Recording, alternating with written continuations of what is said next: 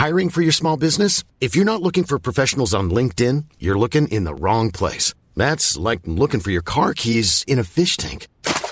LinkedIn helps you hire professionals you can't find anywhere else, even those who aren't actively searching for a new job but might be open to the perfect role. In a given month, over 70% of LinkedIn users don't even visit other leading job sites. So start looking in the right place. With LinkedIn, you can hire professionals like a professional. Post your free job on linkedin.com slash people today.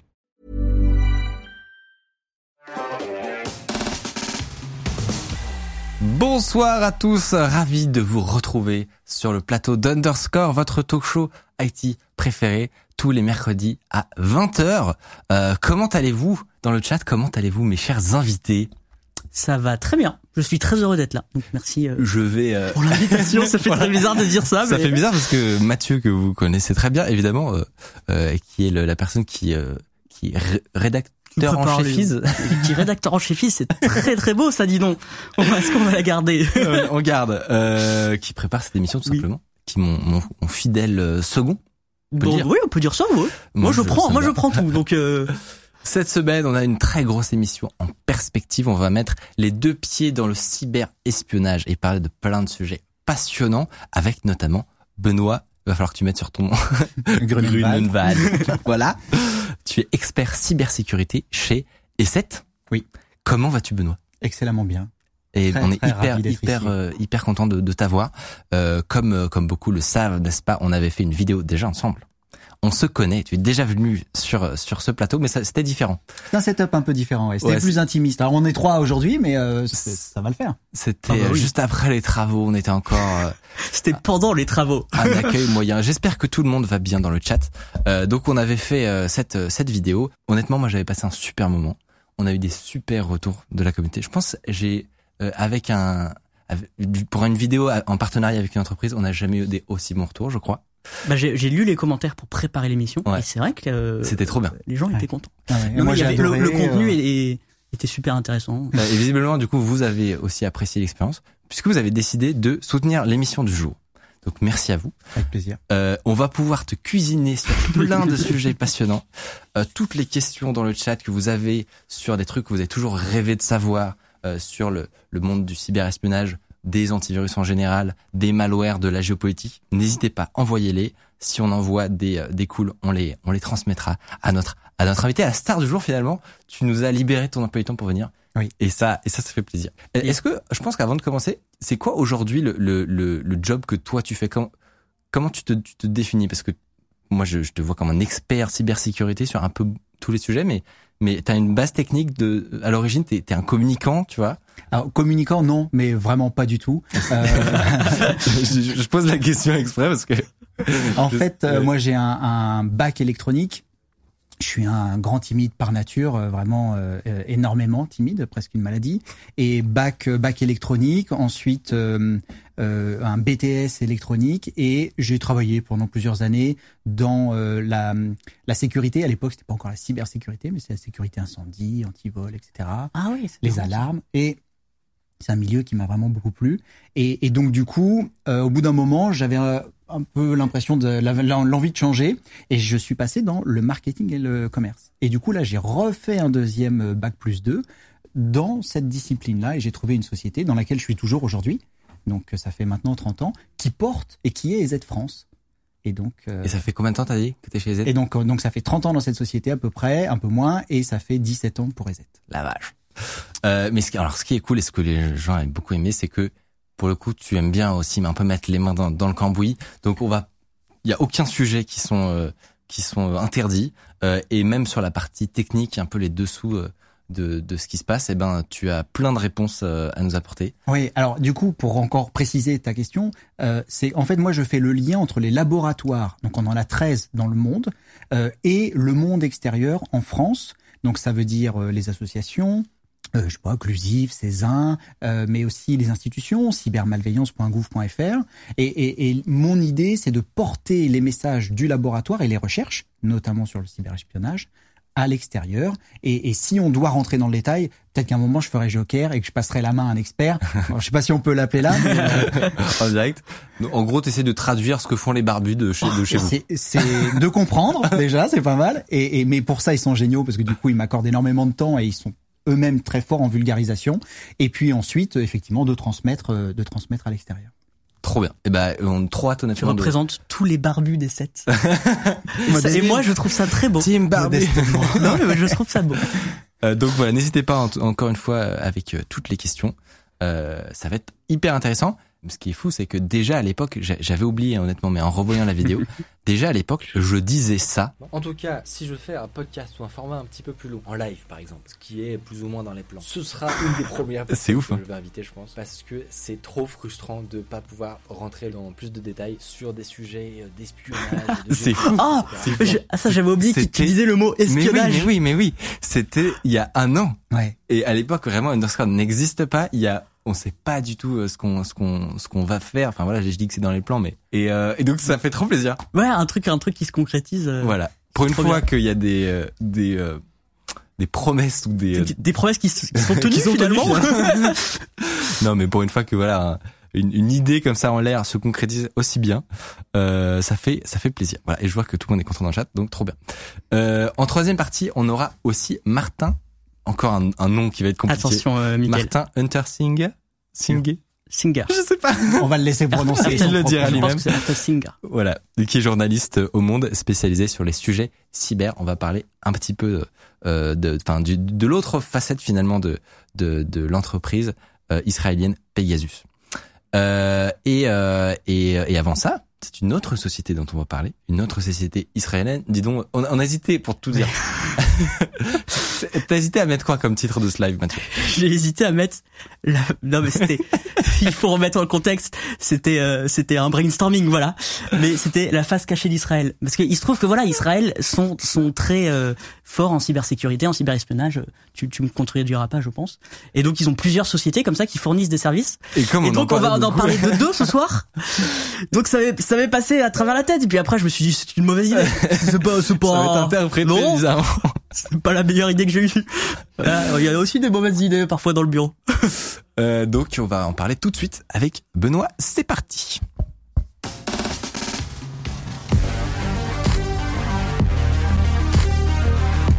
Il y a quelques jours donc, euh, Essent a révélé une campagne de cyberattaque au Moyen-Orient. Euh, et cette campagne serait liée à une entreprise qui s'appelle Candiru. Candiru Candirou. Candirou, ça me semble pas mal. C'est quoi cette affaire? Pourquoi est-ce que euh, s'intéresse à ce genre de truc déjà? Alors nous, le cyberespionnage, c'est des, des, des, des, des opérations que l'on suit euh, très régulièrement. En fait, on, on s'intéresse au groupe qu'on appelle APT, Advanced Persistent Threats. Et, et, et les- ces modes opératoires, ces groupes-là, euh, ont différents objectifs. Euh, et parmi leurs objectifs, il y a le cyberespionnage. Souvent, ce sont des groupes qui sont euh, sponsorisés, on va dire, par des États, qui ne font pas eux-mêmes tout euh, certaines tâches hein, et, et qui délèguent et qui donnent à ces groupes-là l'émission d'aller chercher, notamment dans le cyberespionnage, des informations, voire ça peut être également du sabotage. On se souvient de Stuxnet. Tu rappelles de Peut-être, ce ouais. que, ce que c'est Alors, Stuxnet Stuxnet, c'est- c'est une des premières affaires euh, de sabotage euh, euh, révélées au, au- au grand jour, où euh, des centrales d'enrichissement, enfin des- oui, des, des, des- des- de l'enrichissement nucléaire avaient été ciblées par un logiciel malveillant qui était censé les faire dysfonctionner et euh, perturber la production d'uranium enrichi. Et on sait d'où ça venait, euh, cette, cette attaque? Euh, oui, c'est parfaitement documenté. Après, nous, dans notre ADN, on, on ne on, on ne fait pas de ce qu'on appelle d'attribution. Ouais. Ça, c'est un point important parce que euh, quand euh, notamment on coopère avec les forces de l'ordre, ce qu'on fait régulièrement, chacun a sa place. Ça- et nous, notre place, c'est de fournir des éléments techniques qui permettent à la justice de faire leur travail. Et donc de pas aller dire c'était la NSA. Même si tout le monde sait que... non mais il y a un article qui est passé. euh, par exemple. Donc, euh, du coup, nous, on reste dans notre, on reste dans notre rôle de fournir des éléments techniques. Bon, il se trouve qu'on n'a pas forcément travaillé sur Stuxnet non plus, donc, euh, Ouais. mais effectivement, c'est c'est plutôt bien documenté. Et, et, et les opérations de ce type-là sont menées par euh, soit les États directement, soit par des groupes. Et, et, et nous, qui ont un sponsor, euh, sponsored by le, le gouv, quoi.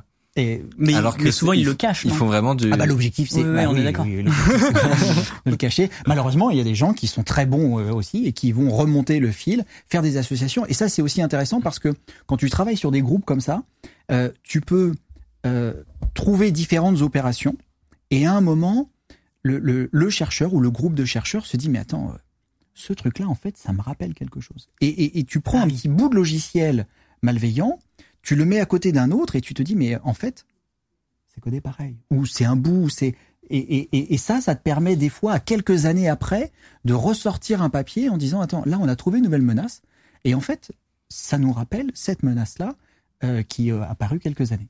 Ah oui. C'est de l'archéologie de. C'est de l'archéologie sur les sur les groupes d'attaquants. sur des malwares. Et alors, très tec- techniquement sur ça, par exemple, c'est qui fait ça? C'est donc des des, des experts. Ils, ils, ils- comment comment comment on regarde à l'intérieur d'un malware? Enfin, tu vois, c'est ça ressemble à quoi pour ceux qui savent pas trop?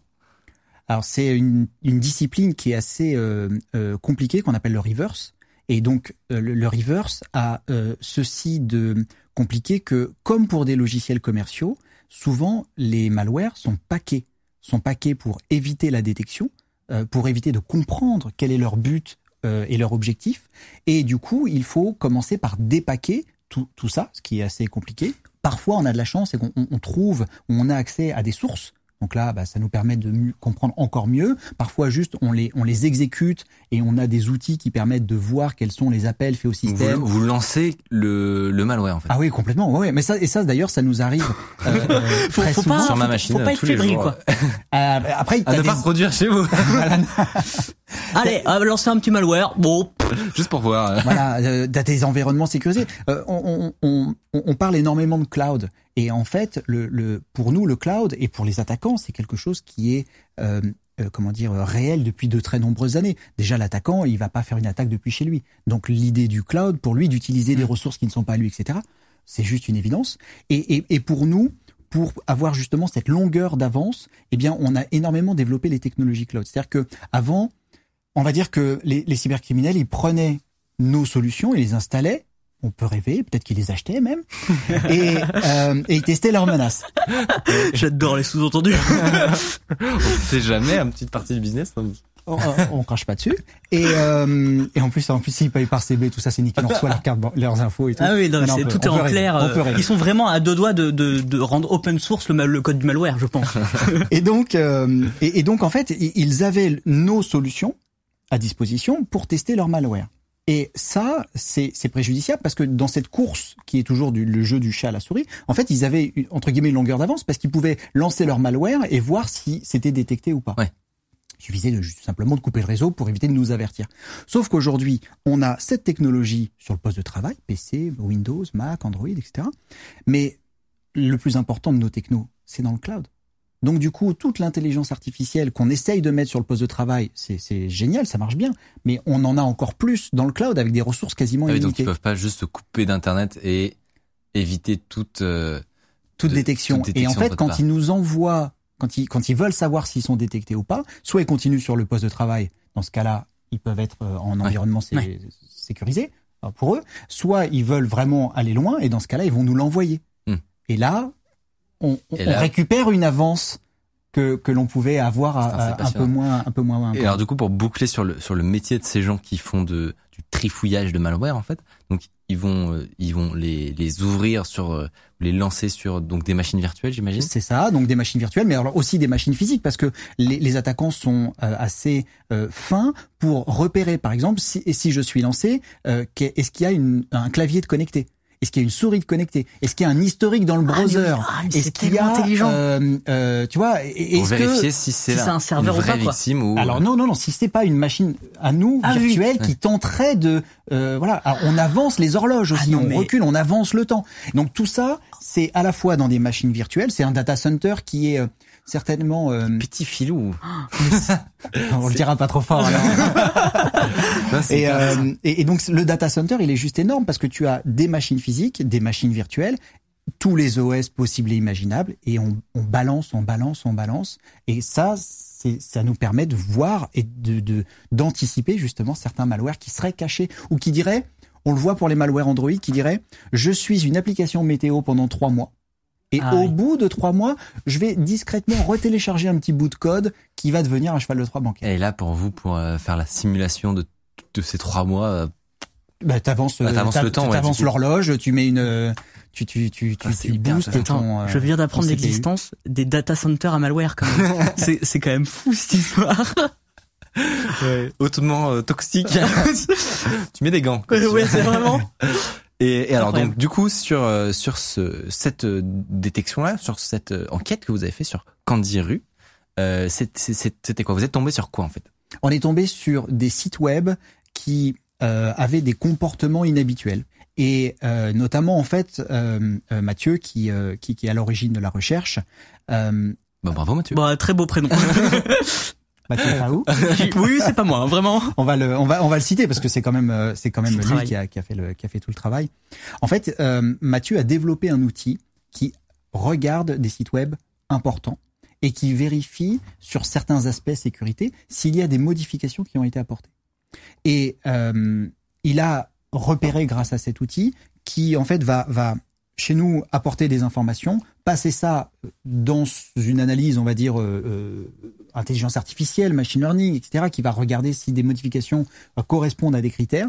Et ensuite, lui, il sera averti quand il y a besoin d'aller jeter un petit coup d'œil. Et donc, il a vu qu'il y avait des Hmm. modifications sur un certain nombre de sites qui nécessitaient euh, d'aller se pencher sur le, sur le pourquoi du comment. C'est un genre de de de tour de De monitoring, un de crawler, c'est un crawler un peu comme tu peux avoir euh, des moteurs de recherche ouais, qui. c'est la tour de Sauron. Mais euh, pour vérifier s'il y a des trucs louches qui se passent sur le web en fait. Et alors et du coup Euh, sur des trucs. Alors dans cette partie-là, vraiment très spécifique, c'est pas sur le web, Ouais. c'est vraiment des sites d'importance. C'était quel site, quel, type, pardon, de site? Euh, des sites qui sont liés à des euh, à des organisations gouvernementales ou à des Ah oui. à des organisations euh, voilà étatiques ou des sites d'importance comme euh, des sites liés aux des médias aussi. Ah, ouais, d'accord. Et alors du coup ce Can- Candy quoi c'est quoi? Le, le Candirou, euh, donc c'est une société effectivement euh, euh, israélienne qui finalement comme euh, un peu comme NSO ou, ou d'autres hein, parce qu'il n'y a pas que NSO, qui- donc, qui est à l'origine de Pegasus, on en parlera. Exactement. plus Ah, tard. Juste après. Euh, et, et en fait, ces sociétés-là sont des l'équivalent un peu des vendeurs d'armes. Donc, ils créent des outils euh, de cyberattaque, donc des armes numériques, qu'ils mettent à la disposition, assez cher, euh, à leurs clients. Et donc, si on a les moyens et qu'on est autorisé euh, par le gouvernement, eh bien, on peut acheter ce type de d'arsenal finalement. Ça coûte combien un truc comme ça? C'est pour ça que j'ai ramené ça. Alors, Alors, j'ai ici une, une proposition commerciale qui a qui- Il va falloir faire quelques Euh, OPC, je pense, si on, si on veut acheter. euh, Pas encore dans, dans nos budgets. Ah non, ah très d'accord. très belle vraiment proposition le brief commerciale. Ouais ouais, très très belle proposition C'est commerciale incroyable. qui vient de, de qui a été euh, notamment mise en ligne par euh, de mémoire c'est Citizen Labs. Ouais. Et euh, Qui, qui est un, un la- un laboratoire autour de la cybersécurité à Toronto très connu. exactement, tout à fait. Vous êtes prêts? Ouais. Allez. 16 millions pour prendre le contrôle de 10 machines. Oh. Petit budget. Voilà. Un, Donc ça- un million six la machine, Voilà, si je calcule bien. ça. euh, Après euh, donc 10 machines. Non hein, mais là c'est vrai- là tu- c'est vraiment une une propale euh, réelle quoi Euh, euh, elle, est, elle, est- ça elle a été leakée. Ça, Ouais. elle est- voilà, ça n'arrive pas que. euh, Mais non, mais il y a elle vraiment est belle. des- et puis tu peux rajouter des machines si tu veux. euh, J'ai l'impression que c'est un cahier des charges pour, ah, pour acheter. euh, C'est plutôt bien fait. Hein. Et une belle remise commerciale aussi. Spécial discount, De combien 6 millions. Oh 6 millions 650 000. C'est-à-dire qu'en fait, à la base, Attends, on était à 23 Montre millions. celui-là. C'est comme euh, si vous avez déjà vu des, un devis ou un truc comme ça. C'est ça, quoi. Il y a vraiment les petites lignes. Ah, c'est- C'est c'est l'heure de vie. Hein. C'est l'heure de vie. C'est incroyable. Et, et, il y a, et moi j'avais j'avais constaté, j'ai un tout petit peu travaillé sur Pegasus, j'avais constaté la même chose sur Pegasus. Il y avait deux trois euh, fichiers qui avaient qui avaient leak. Et pareil, euh, il y avait des slides commerciales pour te vendre le produit, alors que c'était un produit d'espionnage. J'étais là, d'accord. Euh. Non, mais c'est En fait, a- lunaire, en fait. Mais Ah, moi, il y a un marché. Enfin, je veux dire, on, on, on, on, découvre ce document, mais on découvre pas le fait que des entreprises euh, espionnent. Oui. Et, mais en et- fait, et- c'est le côté. Je sais pas, c'est c'est le genre de truc, on, on- c'est un peu fantasmé. Tu vois, c'est dans les James Bond ou quoi. Euh, limite, euh, ça existe, mais euh, mais on n'est même pas trop sûr. Là, en fait, d'avoir le papier dans les mains où tu vois vraiment les petites lignes. Euh, développement et maintenance de, des applications suivantes, donc des vulnérabilités dans Twitter, euh, Signal, WeChat, euh, Mail.ru. C'est c'est c'est vraiment tellement palpable que Ouais. ça rend le truc euh, à peine croyable quoi. C'est ouf. Remote Shell, Windows Only, 1 500 000. Ah, C'est ouais, incroyable. ah, c'est détaillé. oh. Mais oui, Ah, c'est incroyable. C'est incroyable. Donc au prix de la machine, tu, tu, tu imagines aussi assez aisément la cible qui, qui, qui est derrière. Bah alors, dis-nous. Je vais jouer l'innocent. Quel est le genre de cible Bah, donc sur ces cibles-là, tu es euh, typiquement sur des cibles de type étatique. Euh, tu es sur des cibles euh, également médias. Euh, tu peux avoir, peut-être pas sur sur une, une opération type Candirou, mais tu peux avoir aussi des, tout ce qui est transport logistique, fournisseur d'accès à Internet, qui voit quand même passer énormément de choses. Euh, et puis ensuite, tout, toute entreprise ou entité gouvernementale qui a euh, différentes informations qui vont intéresser de manière stratégique un autre pays ou une autre entité euh, commerciale. Alors, je sais pas, par exemple, euh, tu fabriques des avions et euh, avec la crise, bah, tous tes ingénieurs étaient en télétravail, tu as moins performé et tu te dis, il faudrait que je travaille sur les ailes Delta, par exemple, mais j'ai pas tellement de connaissances. Bah, je vais peut-être aller voir ce que fait, ce que font mes, mes confrères. Donc ça peut être de l'espionnage aussi industriel finalement. les- L'espionnage industriel, certes, c'est une des, une des raisons principales pour, euh, pour faire de l'espionnage. Ok. Euh, non mais c'est vrai que ça paraît. Mais alors, ce genre de, là, parce que c'est quand même tout un, tout un business qui là prend entre guillemets euh, Prend bah, forme devant nous, ouais. exactement. Mais c'est quelque chose qui est vraiment caché. Est-ce que, par exemple, le- je sais pas moi, c'est les l'entreprise est le public, elle a des employés euh, sur elle n'a pas de site web. De ce que j'ai lu sur Candirou, ils ont pas de site web. Ok.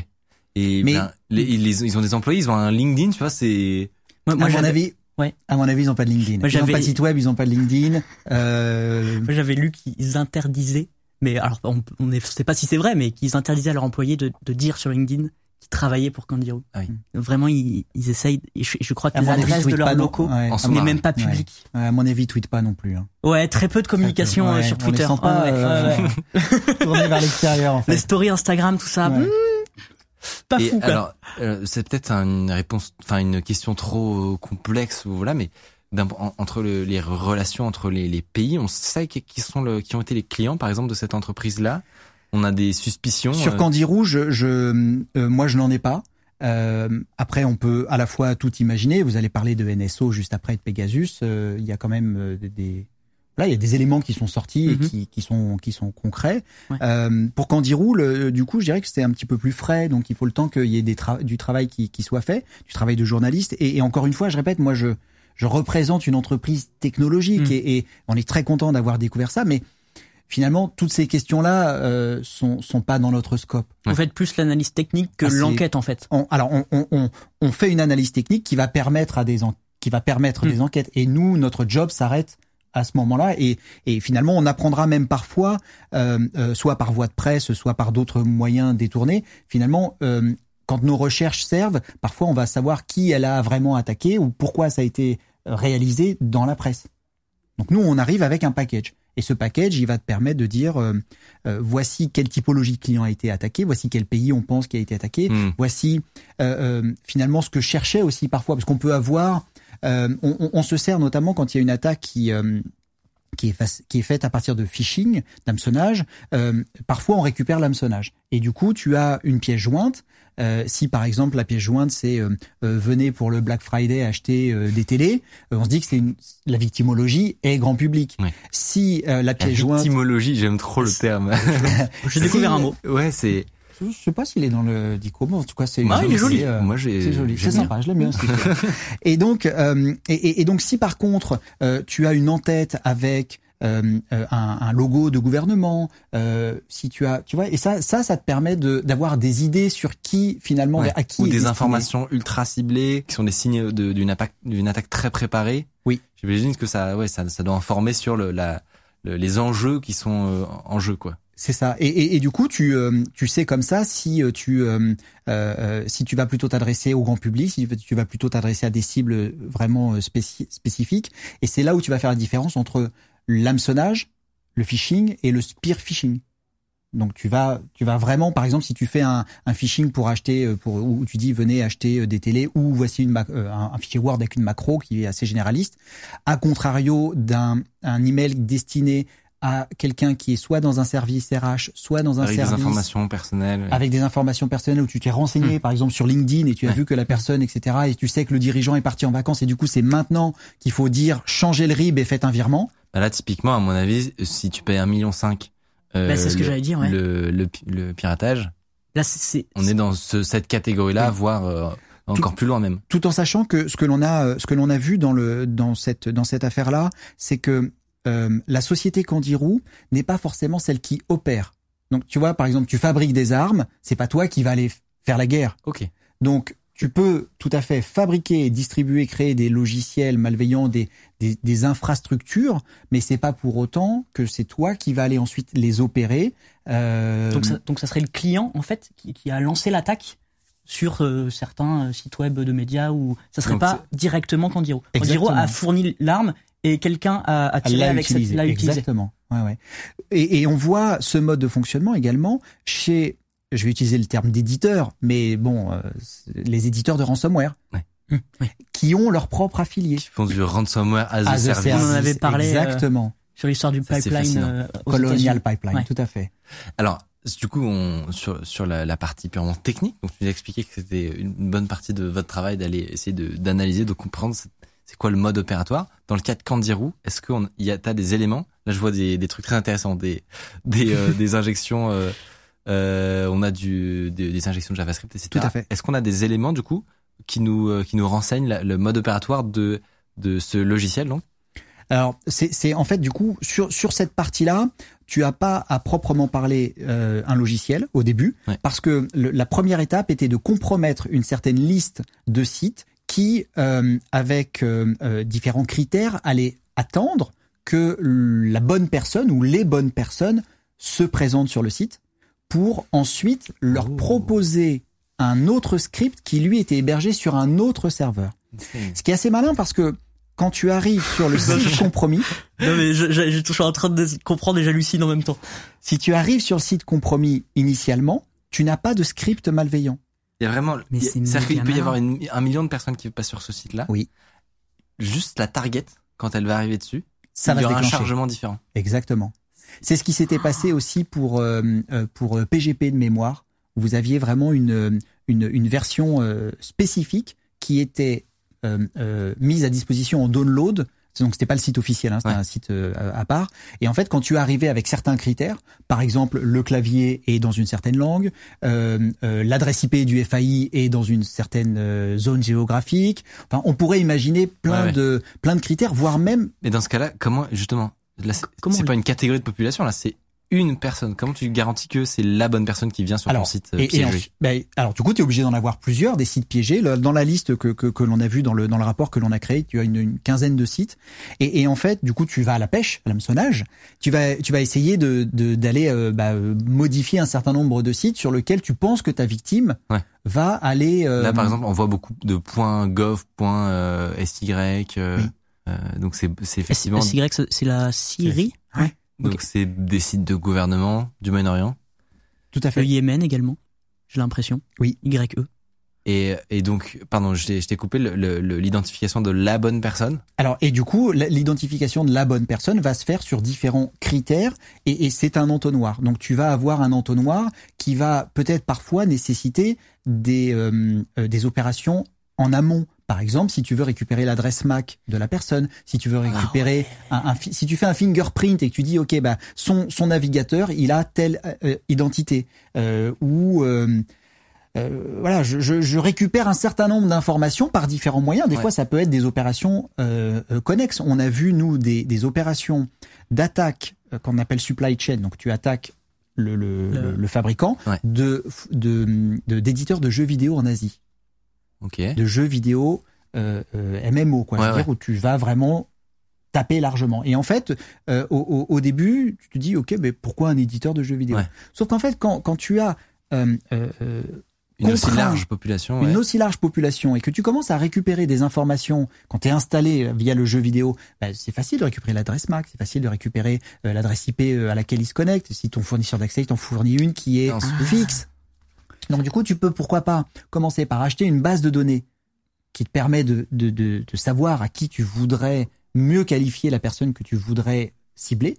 Et ensuite, tu as ton entonnoir où tu dis, bah voilà, suivant ces critères-là, cette personne-là ou ce groupe de personnes-là uniquement, je vais leur injecter le malware. Et Donc, en- euh, ça me paraît même pas si, en fait, c'est fou. Mais euh, quand tu le dis, ça me fait penser à potentiellement des sociétés qui font du, du, du tracking, du du retargeting. Et on sait que, euh, alors parfois on comprend d'ailleurs comment ça marche, parfois on comprend même pas euh, comment ils arrivent à faire des liens, mais on sait qu'ils sont en mesure de faire des liens euh, entre euh, une connexion sur euh, mon iPhone chez moi et ensuite je reviens ici, je suis sur un ordi sur une autre adresse IP euh, et le lien parfois se, se fait euh, par des, des moyens qui sont complètement incroyables. Ils font des corrélations euh, De nos Euh, habitudes ou de. où t'étais avec d'autres appareils sur le même réseau. Enfin, Oui, alors moi, ce que j'ai vu, c'est Ouais. aussi beaucoup le, le, le- fingerprinting de l'ordinateur. C'est-à-dire qu'en fait, Ouais. tu vas tu vas réussir à, à récupérer des informations matérielles et logicielles. Tu fais une sorte de, de hache euh, de tout ça, et ça te donne une identité unique pour C'est vrai que- la machine. c'est vrai qu'aujourd'hui, souvent, on est tout seul à utiliser nos machines, de Ouais. plus en plus. Oui, c'est ça. Donc, Donc en fait, ce que, valable. que t'expliques, c'est que tu prends, euh, mettons une chaîne de caractères qui caractérise le, le browser, enfin le, le navigateur, plus la, la liste, je sais pas moi, des, des logiciels ou des extensions qui sont installés. Oui, alors le mieux c'est le matériel. Hein. Si tu peux récupérer le le- le- le- l'identifiant unique du disque dur, Ah oui, j'avoue. euh, c'est plus simple. Et en fait, tu, tu, tu, tu mets toutes ces informations bout à bout, C'est qui, ça. Euh, qui de base sont pas forcément caractéristiques de moi, mon ordi, mais qui mis bout à bout que, créent un fingerprint, comme tu dis, une, une empreinte en fait de, de ma machine. c'est ça. pour aller euh, me cibler partout où j'irai dans le futur. Alors ça, ça, je savais que ça existait, tu vois, pour le pour le retargeting dans la pub, etc. Oui. Ce qui est très effrayant d'ailleurs. euh, et c'est ça qui, pour euh, pour anecdote, c'est c'est aussi ça qui fait qu'il y a, il y a beaucoup de gens qui ont l'impression que les gens qu'on se fait écouter par les Ouais. micros. Euh, on a une alors que- anecdote là-dessus. ouais, on avait lu un, un, un. C'était un journaliste qui avait fait une enquête aux États-Unis et qui, et qui, qui s'était aperçu que quand il allait voir sa grand-mère, sa grand-mère, pardon, on lui proposait toujours le dentifrice de sa grand-mère. Et en fait, il avait fait toute une enquête et a priori, c'est plus, c'est pas forcément qu'on l'écoute, mais c'est que, en fait, ils savent qu'il est avec sa grand-mère parce que les mêmes réseaux, euh, Wi-Fi, les mêmes euh, Ouais, ouais, réseaux enfin, cellulaires. Il y a toute une histoire. Je vous encourage le, le, le côté, à enfin, aller lire ce thread. c'est tellement puissant que on en vient à penser qu'on nous écoute par le micro, alors qu'ils ont même pas Ouais. besoin. Non. Ça c'est fou. Et, donc en fait, et eux, au niveau du ça. micro, Ouais. et juste pour terminer, au niveau du micro, en fait, la, la voix c'est quelque chose qui prend énormément de place. Et, et du coup, si toutes nos conversations étaient enregistrées, il faudrait juste un stockage de malade. Ouais. Et en fait, il y a des moyens de nous fingerprinter tellement plus simples qu'ils Ouais. ont finalement pas, besoin de nous s'embêter, écouter. ouais. Ouais. C'est fascinant. Alors, du coup, en fait, ce- ce- cette identification ultra précise, targetée en mode sniper, euh, qui peut être utile pour de la pub, elle est aussi utilisée en fait par ces sociétés-là. Complètement. Alors après, je- dans Candirou, on n'a pas. alors, Candirou, ce qui est assez intéressant comme euh, comme euh, comme élément, c'est que on n'a pas tout. Et, et c'est aussi ça qui fait tout l'intérêt des recherches. Et ce que je disais euh, tout à l'heure, c'est que des fois, on peut revenir sur une recherche en regardant. euh, C'est-à-dire qu'on pourrait découvrir un bout de code dans Candirou qui nous rappelle une recherche euh, il y a deux ou trois ans après et qui nous permettrait de revenir sur et de lier ces, ces deux affaires. Et en fait, sur Candirou, euh, on n'a pas toutes les informations. Euh, parce qu'il y a des fois où on peut soit coopérer avec euh, les serveurs qui se sont fait euh, attaquer, soit, et c'est ce qui s'est passé dans ce cas-là, on pense qu'ils ont soit atteint leur cible, soit vu qu'ils allaient peut-être être découverts, et que du coup, ils ont nettoyé les éléments qui pouvaient les incriminer. Donc on a une partie d'informations, mais on n'a pas toutes Mais en les fait, ils sabotent. Enfin, ils, ils, Il passent nettoie la scène de ouais, crime. Il nettoie la scène de crime. Tout à fait. C'est Et incroyable. nous, on passe avec le luminol et des fois, on voit des trucs et des fois, il, il manque tout. il y a une demi-empreinte digitale et on n'arrive pas à, Ouais, à aller c'est ouf. loin. Alors, du coup, tu nous expliquais qu'il y avait euh, plein de sites qui ont été donc compromis. Oui. Pour faire en sorte de créer cette petite logique où s'il y a la bonne personne, on change de script. C'est ça. Bon, mais ça, En fait, s'il y a la bonne personne, on, on lui joue un script qui l'emmène. qu'est-ce qu'il fait alors ce script Et ben, justement ce script, il est très simple, il est pas malveillant. Il t'emmène jouer un autre script malveillant sur un autre serveur, qui lui, pour le coup, est mutualisé pour tous les sites web qui sont Ouais. compromis. Ok. Ah et oui, c'est donc l'attaque ce est commune. script-là.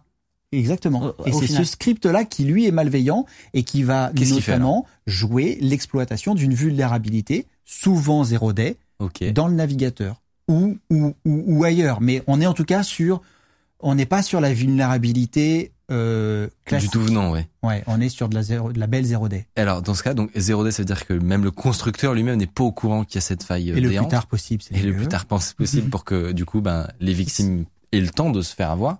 Oui. Euh, c'est, on, on a des, des infos sur cette faille. C'est quoi? C'est sur, sur Et, alors, et dans ou- cette affaire-là, malheureusement, non. C'est justement là où ils ont nettoyé les, Ah. euh, les différents euh, scripts malveillants. Ah, Ah, c'est-à-dire on- que le, comme c'est en deux étapes, en fait, si j'ai mal compris, tu me dis si j'ai mal compris, mais comme c'est en deux étapes, euh, le, le, il reste la trace de l'URL du, du script qui, a, Qui était appelé. Mais en fait, lui, si, si tu mais le script n'est plus là. le- il est plus là. ouais, exactement. Ah, c'est super malin. C'est hyper mal. Et donc on sait pas euh, ce qu'ils ont pu faire avec cette attaque? Il y a, il y, a, il y a des idées, il y a beaucoup de suppositions. Aujourd'hui, on n'a pas, euh, on n'a pas euh, de, de, de certitude. Et donc, c'est-à-dire que ça doit être horrible même pour les pour les les enfin les des éditeurs de navigateurs web, c'est que on sait que par exemple là dans ce cas-là, il y a une zero day qui se balade, Exact. mais on sait pas c'est quoi. Exactement. Ouais. Mais euh, on, on l'a vu avec Hacki- Hacking Team. Enfin, il y a eu pas mal de leaks de Zero Day. Ouais. Euh, Il y en a, il y en a. Ah, on- mais y en a. le, le côté on, on, on sait qu'elle est utilisée, mais on n'a pas la main dessus à, à- parce que c'est vraiment une requête euh, à une requête près quoi. Oui. Parce que six, six mois plus tôt, euh, le script il, il aurait peut-être été là et on aurait pu avoir l'info. Ah. Et donc du coup là. Kandiru, ils, ils peuvent euh, de nouveau utiliser cette faille en passant potentiellement par un autre chemin, mais en tout cas la faille du navigateur 0D qu'ils Tant qu'elle n'est pas découverte, euh, c'est leur euh, c'est leur plus-value. Et, et d'ailleurs, dans le dans la façon de fonctionner pour Candirou, c'est aussi c'est aussi ça cette valeur ajoutée, c'est de dire nous on a des failles zéro day.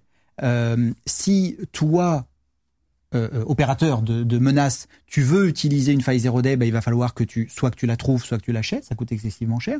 Alors que nous on en a et on, on fait en sorte de renouveler notre stock de failles zéro day. Ce qui fait que si tu nous achètes C'est pour ça que ça coûte aussi cher. Ouais. assez assez cher. Notre notre service entre guillemets, ben, notre objectif, c'est de te fournir des failles zéro day, des techniques, des tactiques qui vont te permettre d'arriver à tes objectifs euh, en utilisant nos services. J'ai une question du chat qui, qui peut paraître peut-être naïve, mais je pense que c'est quand même intéressant. Quelqu'un qui, qui nous dit, est-ce que on est d'accord que c'est interdit de faire ça? Alors, faudrait peut-être affiner le mot interdit, tu vois. Mais qu'est-ce que qu'est-ce Est-ce que, que c'est interdit de vendre des armes? Euh, Non, c'est c'est pas interdit, c'est réglementé. Et, et, et dans le dans la proposition euh, de mémoire, il y a quelques pays euh, où, où, on demande à celui qui va accepter la proposition de ne pas opérer. Donc euh, Attends, ça veut... t'as le droit d'acheter le produit, t'as pas le droit de l'utiliser. dans certains pays. C'est très hypocrite. si Je me permets.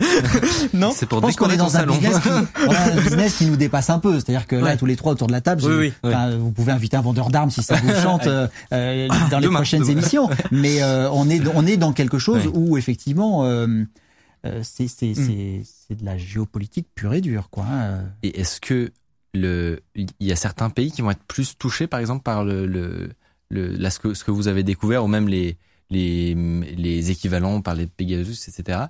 Est-ce qu'il y a certaines euh, certains pays, certains gouvernements qui vont être plus la cible de ça que d'autres? Parce que peut-être, je sais pas, nous, mettons la France euh, arriverait à mieux se protéger.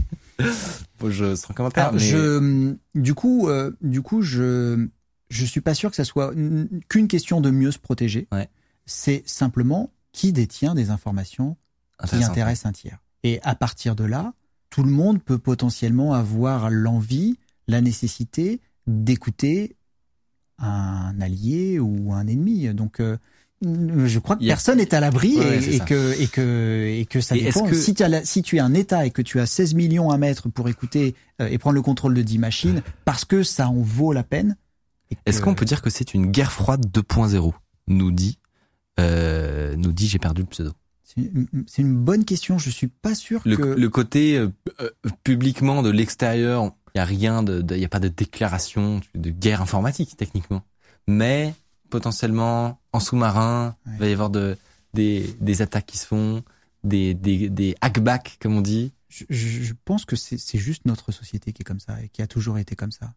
Dans le, je suis pas un grand spécialiste de l'histoire, mais euh, il y a eu toujours eu des intrigues. euh, les rois de France, ils avaient leur cour, ils avaient euh, les intrigants. Oui, il y a- le à côté, Rome, il y avait ça aussi. Enfin, il y a, il y a le côté non déclaré, oui, c'est ça qui, qui, est- qui est un peu en- Ouais. en, sous-marin, c'est-à-dire que on se, autour de la table, on discute avec n'importe qui, pas forcément au Tu courant que tu dis autour de la table, on discute avec n'importe qui. Tu m'écoutes non mais non, je veux dire on- une autre table moins qualitative euh, le- les personnes ne seront pas toi tu es au courant mais d'autres personnes ne seraient pas forcément tu vois au courant de, de ce qui se trame de du fait que tu as littéralement des des euh, des, euh, des pays voisins qui potentiellement vont faire des attaques sur des membres sur des médias français. C'est des- moins mon, c'est moins mon domaine géopolitique, mais je, je suis plus persuadé qu'aujourd'hui, avec les différentes révélations que l'on a eues, avec euh, l'actualité qu'on essaye de, de mettre au grand jour, qu'il y a encore une, une naïveté, en tout cas à haut niveau, sur la situation que le, ok, on pourrait pourquoi pas qualifier de guerre froide, mais en fait, c'est juste, euh, c'est la vie, quoi. Bah non mais écoute, Ah, C'est la vie. Moi, je, je, je, je Non, cautionne pas, hein, je cautionne est- pas. Je constate c'est que. ça qui est, qui est super chouette de pouvoir justement discuter avec des personnes qui qui sont plus au contact de de, de ces éléments, que nous on puisse le découvrir et que Moi, plein de gens puissent le découvrir. J'ai une, j'ai une petite question. Moi, personnellement, il y a 6-8 mois, NSO et Candy Rouge, je, je l'avais jamais entendu parler. Et j'ai l'impression que pour, pour ceux qui s'intéressent un petit peu hein, à la cybersécurité, euh, là, on va dire en un an, on, a l'impression qu'on a, eu- beaucoup plus d'affaires comme ça. On a découvert des sociétés qui faisaient ça, et ça a été un peu mis euh, euh, à, la, table. On a tout étalé devant et voilà dans quel état le, cyberespionnage et la cybercriminalité est. Est-ce que c'est parce que les sociétés qui font ça, elles sont, sont moins bien cachées ou parce que ça se développe vraiment et que de plus en plus, il y a de plus en plus de sociétés qui font ça, il y a de plus en plus de clients qui achètent ça. Euh, quel est l'état du, du monde cybercriminel en fait? Parce que vraiment, moi, il y a il y a il y a huit mois, euh, euh, enfin, je je je m'imaginais Ouais, pas ouais. que qu'il y avait qu'on ciblait des gens c'était comme aussi ça. avancé, ouais. C'est c'est euh, c'est difficile à dire parce que euh, on le disait tout à l'heure, quand euh, quand Dirou, ils ont pas de site internet, les employés ils vont pas sur LinkedIn. ils Mais font- on connaît leur ils nom aujourd'hui. mais mais on Ah, connaît leur nom. voilà. Aujourd'hui, on, on, on le connaît. Je j'ai quand même l'impression que ça ça ça a un peu toujours existé et, et que euh, c'est dans l'actualité. Du coup, c'est avec plaisir qu'on en parle aujourd'hui. Du coup, non mais pour beaucoup, du coup c'est nouveau effectivement. Mais du coup, c'est une nouveauté euh, peut-être un, un petit peu plus grand public, mais Ouais. euh, qui se savait déjà Ouais. depuis un bail. et, et qui se pratique. Ouais. Ouais, ouais, complètement. Je- J'ai envie de finir avec une, ques- une question trollesque parce que je sais que je sais qu'elle revient toujours. Je, je, l'ai- je, je crois pas que je l'ai vu dans le chat, mais normalement il y est toujours quelque part au moins. Euh, Est-ce que Benoît, les antivirus ah ici, attends. Achètent des virus pour pouvoir vendre leur cam Les filous. Alors, c'est trop c'est bien, une cette vieille. question. C'est vraiment la, la Mais- meilleure et question. Du coup, je, je m'y attendais pas, tu vois. euh, Je t'ai je pris. l'ai, je l'ai, je l'ai vu venir quand il a commencé, mais je m'y attendais pas. Euh, c'est une rumeur. Peut-être que, euh, comme beaucoup de rumeurs, elle est basée sur quelque chose de vrai. J'en sais rien. Par contre, ce qui est sûr, c'est que aujourd'hui, quand on voit les rapports de ce type-là, si on avait dû à un moment produire des menaces pour vivre, ce temps, ça fait très très longtemps qu'il est révolu, si jamais il a existé.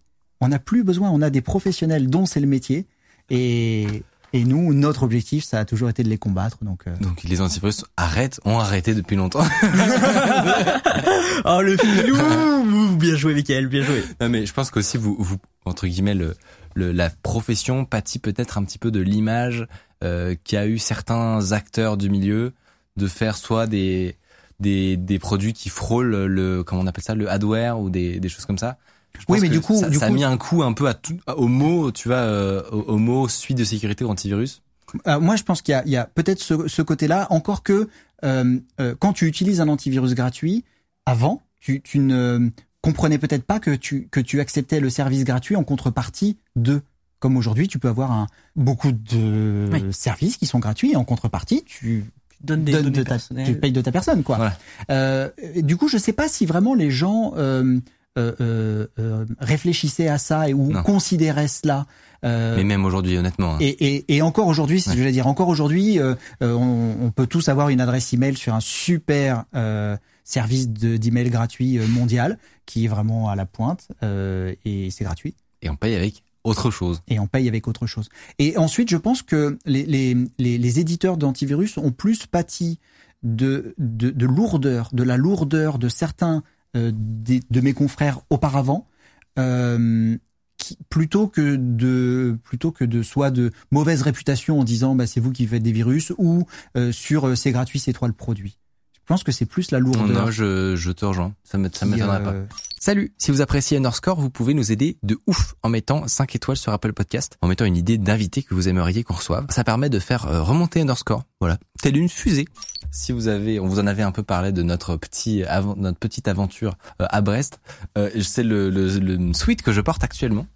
Alors attention parce que là ça va être très technique. Je vais Donc on le voit à moitié, Voilà, mais on le voit à moitié. Mais j'ai donc un QR code dans le dos.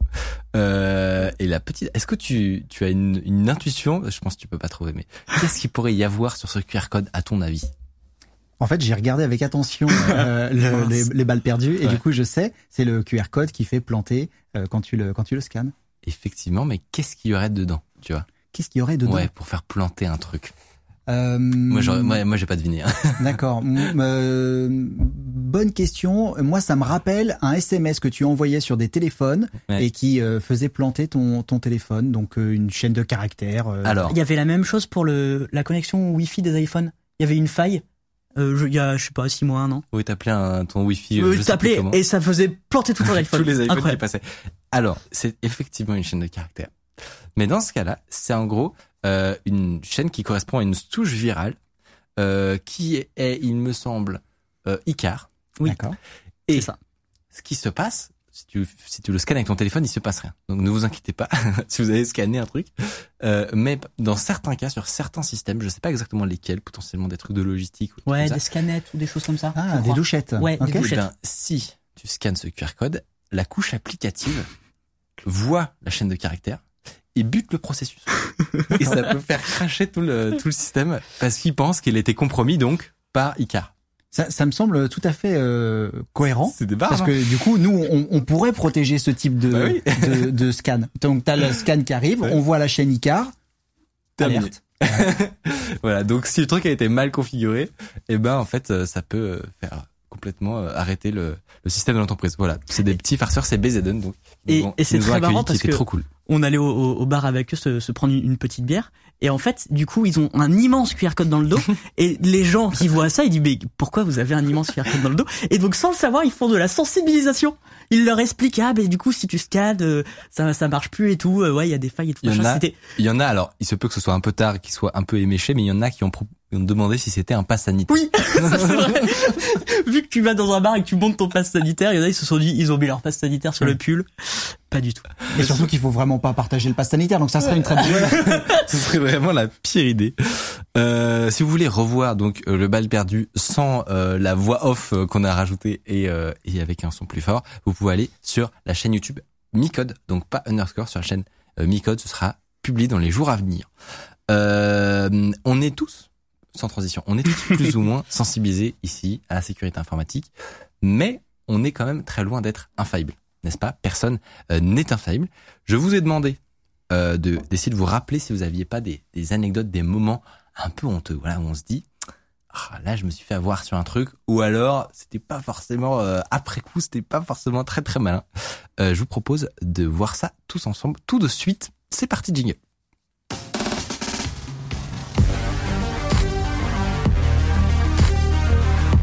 Chacun de notre côté, donc, euh, comme vous pouvez le voir, on a réfléchi, on s'est inspiré évidemment euh, du concept de McFly et Carlito. Euh, sauf que là, c'est dans la cyber. Et, euh, et voilà. Est-ce que vous avez du mal à trouver ou, ou c'était l'inverse, ou du mal à faire euh, le tri?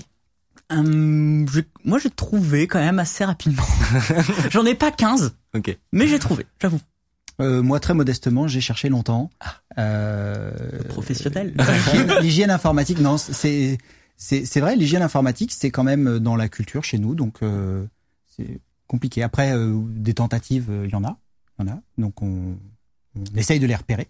On va pouvoir partager. Je propose de faire un petit tour de table et on va commencer par toi, Mathieu. Est-ce que tu peux nous raconter euh, la Alors. première anecdote cyber? J'ai pris quelques notes parce que c'était il y a longtemps. Ok. Et euh, petit mea culpa, j'étais très jeune.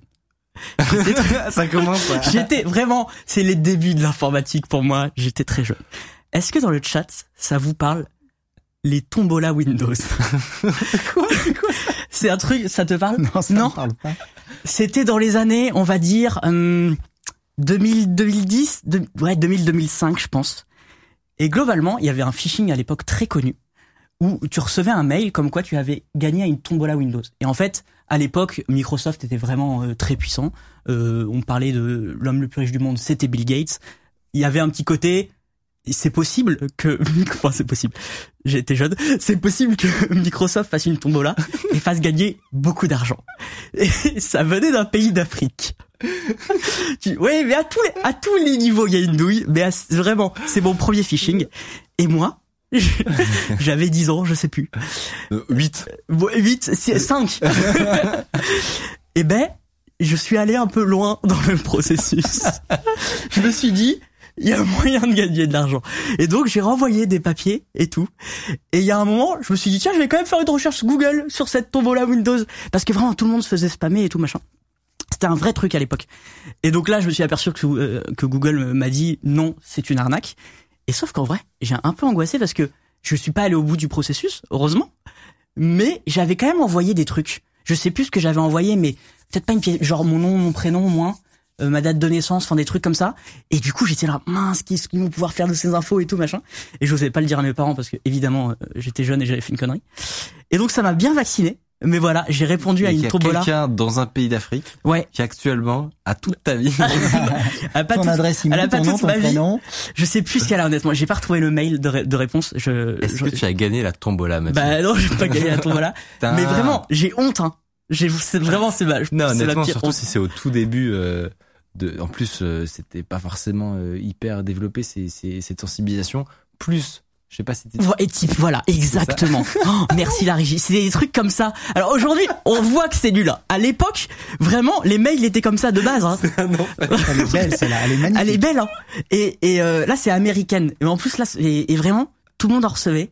Et vous tapez encore aujourd'hui tombola, Ah, tombola ou loterie Windows euh, sur, Google, sur Google et on vous dit encore que c'est une arnaque et tout. Mais tu sais que c'est même pas tellement que c'est que c'est pas plausible, c'est juste le graphisme moi qui me fait. Oui. mais sauf que c'était le graphisme de l'époque, ça. Ça, Ça, vraiment. c'était, ça, c'était euh, 2.0 à l'époque. Ah, ça, euh, c'était au top, au top du graphisme. Vraiment, là, ils avaient embauché un Bastille pour faire ça. hein. Non mais en vrai je je comprends. euh, voilà. Donc j'ai j'ai tout à fait honte de, de cette histoire. Ça, ça a pu, ça aurait pu arriver à tout le monde. Ne t'inquiète pas. Bah, c'est, euh, un peu. euh, non, mais vraiment. hein. En plus, le moment où tu t'en aperçois et tu dis merde, qu'est-ce que j'ai envoyé? J'ai- Qu'est-ce que j'ai pas anonyme, fait, en Ouais, c'est ça. Dans le chat, Marx SRG qui nous dit quand je cherchais des cracks pour Photoshop au collège, je me suis pris genre 4 virus à cause des keygen, des keygen. Ah oui. Ça c'était le. Ah, les trucs pour générer des clés, euh, ouais. des clés Ah, craquées. c'était oui. le bonheur pour les pirates, ça. Mm, mm. Ah ouais. Ah oui. Ah ouais. bah pour- j'en ai utilisé. non mais vraiment moi euh, c'était pas fou. hein. C'était, c'était quand même pas mal parce que du coup, tu arrivais quand même à avoir Ouais. une clé valide. Ouais. Mais en contrepartie, Ouais, ouais. euh, bon, t'avais souvent un cheval de Troie. Et après euh, souvent on se demandait pourquoi notre ordinateur il était méga long et tout. C'est ça. Mais c'était la faute des antivirus. Benoît, à toi, est-ce que tu as une anecdote un peu honteuse à nous partager? Euh, oui, j'ai une première anecdote qui est pas un gros fail, mais euh, en entreprise, on, on, on fait assez attention, on a des règles et, euh, et on fait assez attention, notamment lorsque euh, on se lève euh, pour aller voir un collègue ou Ah oui. part, on, on- on nous demande assez justement de verrouiller notre ordinateur. Et ça, autant en entreprise, euh, si tu as des collègues bienveillants autour de toi, que tu connais, que tu as un peu screené, qui ne travaillent pas pour des puissances étrangères, euh, normalement tu peux te lever et pas verrouiller ta machine. Mais quand tu as des collègues un peu taquins, bah, des fois tu te lèves euh, et puis quand tu reviens, soit euh, bah, tu as juste payé euh, le petit-déj pendant une semaine à tout le plateau. Donc là, euh, généralement, euh, tu comprends pas tout de suite. Hein. Ouais. Quand tu reviens, tout le monde te remercie. Oui c'est ça. A- alors T'as- Et tu gères. tu, tu gères. Donc du coup, t'as des mecs qui vont te faire. Donc alors moi, c'est pain au chocolat. donc donc de là commence la guerre de non, on dit chocolatine. ah, évidemment Ensuite, tu as les pains au raisin, les croissants. des boucles de mail de 50 personnes C'est hein, ça. évidemment. Attends, parce que préciser, parce que pour ceux à qui ça n'est jamais arrivé, en gros, ils vont sur ta machine. Alors du coup, oui, tu, toi, tu t'éloignes de ta machine, tu n'as pas le réflexe de la verrouiller, et du coup, il y a quelqu'un qui vient, un autre généralement qui en profite pour te distraire histoire d'avoir un peu de temps, qui va dans Quel ta messagerie, qui écrit. Alors, s'il est sympa, il écrit juste à ton étage et à ton équipe. s'il est pas sympa, il écrit à la boîte entière. Et euh, de là, et Il écrit j'offre le petit déj demain. j'offre le petit déj euh, demain. Alors c'est intéressant parce que Et, je- et, je- ce qui- ouais. et- et juste le truc qu'il faut faire, si vous le faites, moi j'ai déjà fait, euh, si- c'est effacer le message de la boîte des éléments envoyés. Ah oui, parce que là vraiment, Eh ouais. c'est intraçable. Ah oui, non, mais là, oui, non, parce ah que oui. t'as les réponses souvent. Oui, En non, fait, mais au moins, au moins Oui. jusqu'à temps Oui, que, qu'il y ait les jusqu'à temps réponses, que tu reçoives courant. les réponses, au moins tu te poses des questions. Euh, apparemment, je vois dans le chat qu'il y a certaines entreprises qui euh, où tu as besoin de ta carte pour déverrouiller ta session. Oui, carte à puce, ouais, tout à fait, ou euh, empreinte digitale, ou quel que soit le, quel que soit le, la méthode. Et donc c'est censé euh, éviter ce genre de trucs, j'imagine. Mais oui, sauf que si tu te Si lèves tu la et que pas. tu n'as pas mis ton économiseur d'écran avec ton Ouais, verrouillage tu te fais. euh, dans l'intervalle de temps où le verrouillage se met automatiquement. Il y a, quelqu'un qui travaille avec nous à la capsule, le dev, qui nous dit, ok, j'avoue, c'est mon prank préféré à la capsule. C'est vrai que c'est un enceinte 42 euh, et c'est le genre. De, mais je- Alors, ah oui. Beaucoup se sont reconnus dans le chat. J'ai vu Ouais. les ense- dans les écoles d'info, c'est euh, Ça marche, culturel. ça Un, marche. un jour, il Et a... donc du coup, je ne me lève plus sans verrouiller ma machine, ou je pars avec, ce qui est pas mal aussi. Oui. Ce qui est notre solution. Très bonne anecdote. Je, ça a dû m'arriver. Alors, mais moi, j'ai- je, dans mes souvenirs, j'étais dans la position du euh, du pranker. Je l'ai fait aussi. mais Et éga- alors également. Je vais, je vais vous. À OVH, je peux je vous vais- dire que les, les petits déj, il y en a eu, hein, il y en a. ah, c'est c'est parti. Hein.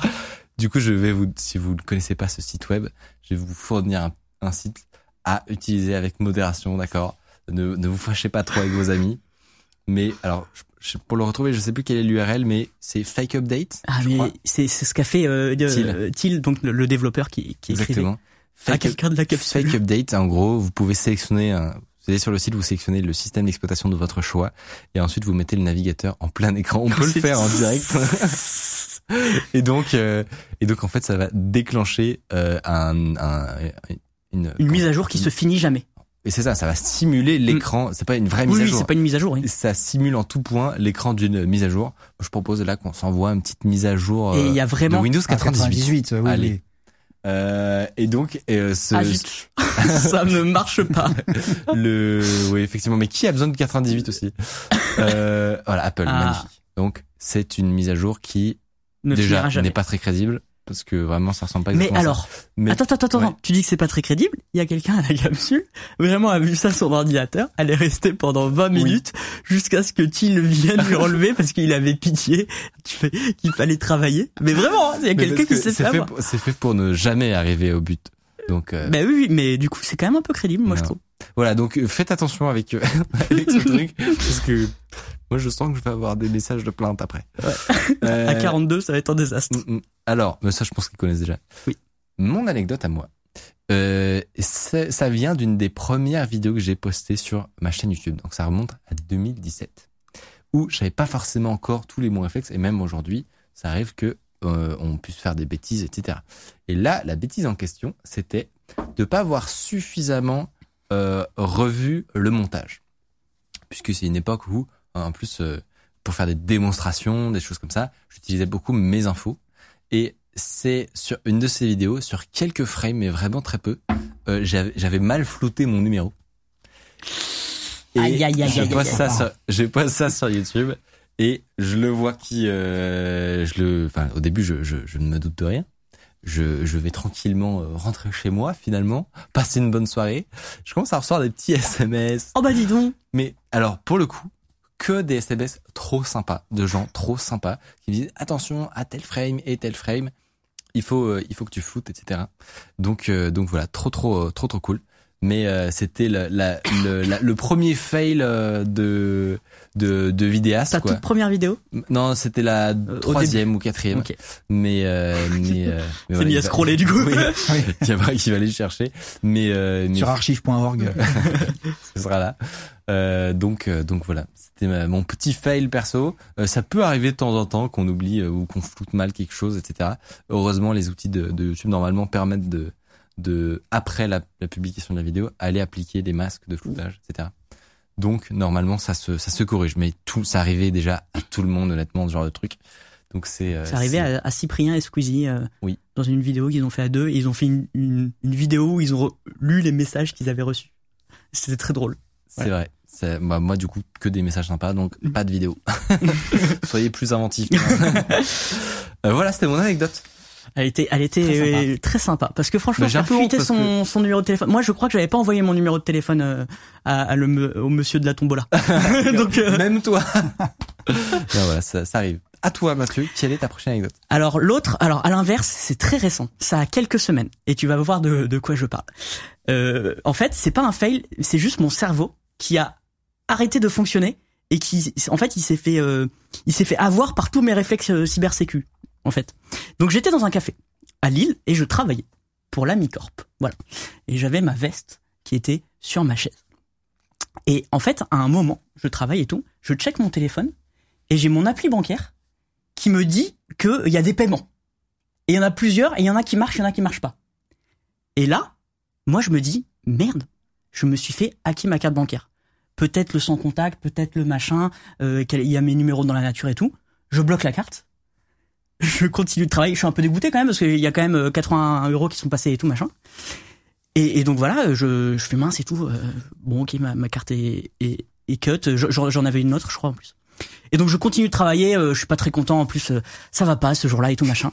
Et genre deux heures plus tard, hein, mais je pense un bon deux heures plus tard, en fait je m'aperçois qu'on m'a juste volé mon porte-carte dans ma veste et qu'il y avait quelqu'un en fait qui s'était mis derrière moi et qui m'a pris mais j'ai mis deux heures tu vois je me suis pas dit tiens il y a des paiements frauduleux je vais checker moi j'avais fait une déclaration à mon application bancaire euh, mon application je l'ai j'ai toujours ma carte bancaire Ouais. juste euh, on me l'a on me l'a piraté quoi et j'ai j'ai dit dans le formulaire oui oui je l'ai toujours oui oui j'ai même, même pas checké sans, Sans vérifier. vérifier. Et donc deux heures, trois heures plus tard, je fais ah oui donc en fait j'ai plus mon porte-carte, on m'a pas du tout piraté. Je pense que peut-être qu'on est tellement là, Et oui. nous, à parler de cybersécurité. oui c'est ça. Et en fait c'est ça. Je venais, je venais d'écrire une chronique il y a trois jours avant sur un, un piratage de je sais plus quelle société qui s'est fait piquer 3 milliards et j'ai fait bah putain, hein, je me suis fait piquer 80 euros. Non juste on, t'a volé quoi en fait. Donc voilà, je me suis senti bien ridicule aussi. Parce que mettre deux trois heures à sa perdre ce soir de ça alors que j'avais des notifs sur mon téléphone, Mm, mm. voilà. J'aurais pu, ça aurait pu m'arriver aussi. Non mais vraiment, c'est, enfin c'est, c'est stupide. Mais bon. T'as des, t'as des recommandations sur le, sur comment gérer justement ce côté fuite de, de, de cartes bancaires, etc. Comment avoir une, on tu le disais, un, une, euh, une hygiène, ouais, ouais, c'est une ça, hygiène, tout à fait. sur, sur le, le côté paiement en ligne. Alors euh, déjà avoir une application qui t'alerte et, et toi Ah ouais. activer les notifications pour savoir quand euh, quelqu'un t'a fait les poches. Ça, c'est déjà bien. c'est primordial. Sinon, je l'aurais su 5 heures après. Au moment de payer Au- prochain de- paiement, souvent, voilà, au prochain au prochain paiement. Donc ça c'est vraiment primordial d'avoir ces alertes là, d'être euh, d'être d'être vigilant. Mm. Euh, il, existe des e-cartes bleues. C'est aussi euh, un bon moyen de donner de transmettre ses coordonnées bancaires juste valables une fois. Ça c'est ça c'est vraiment aussi pour moi la meilleure des solutions.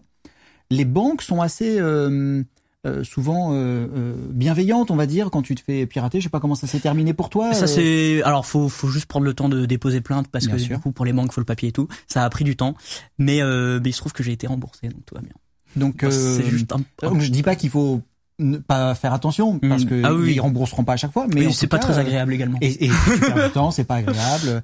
Donc euh, voilà, être être vigilant, savoir où on met euh, ces, ces numéros de carte bancaire, ça aussi, ne pas les transmettre sur des sites dont on n'est pas complètement sûr. Attention au Wi-Fi, je sais pas si tu étais en Wi-Fi, mais attention au Wi-Fi si tu payes en ligne.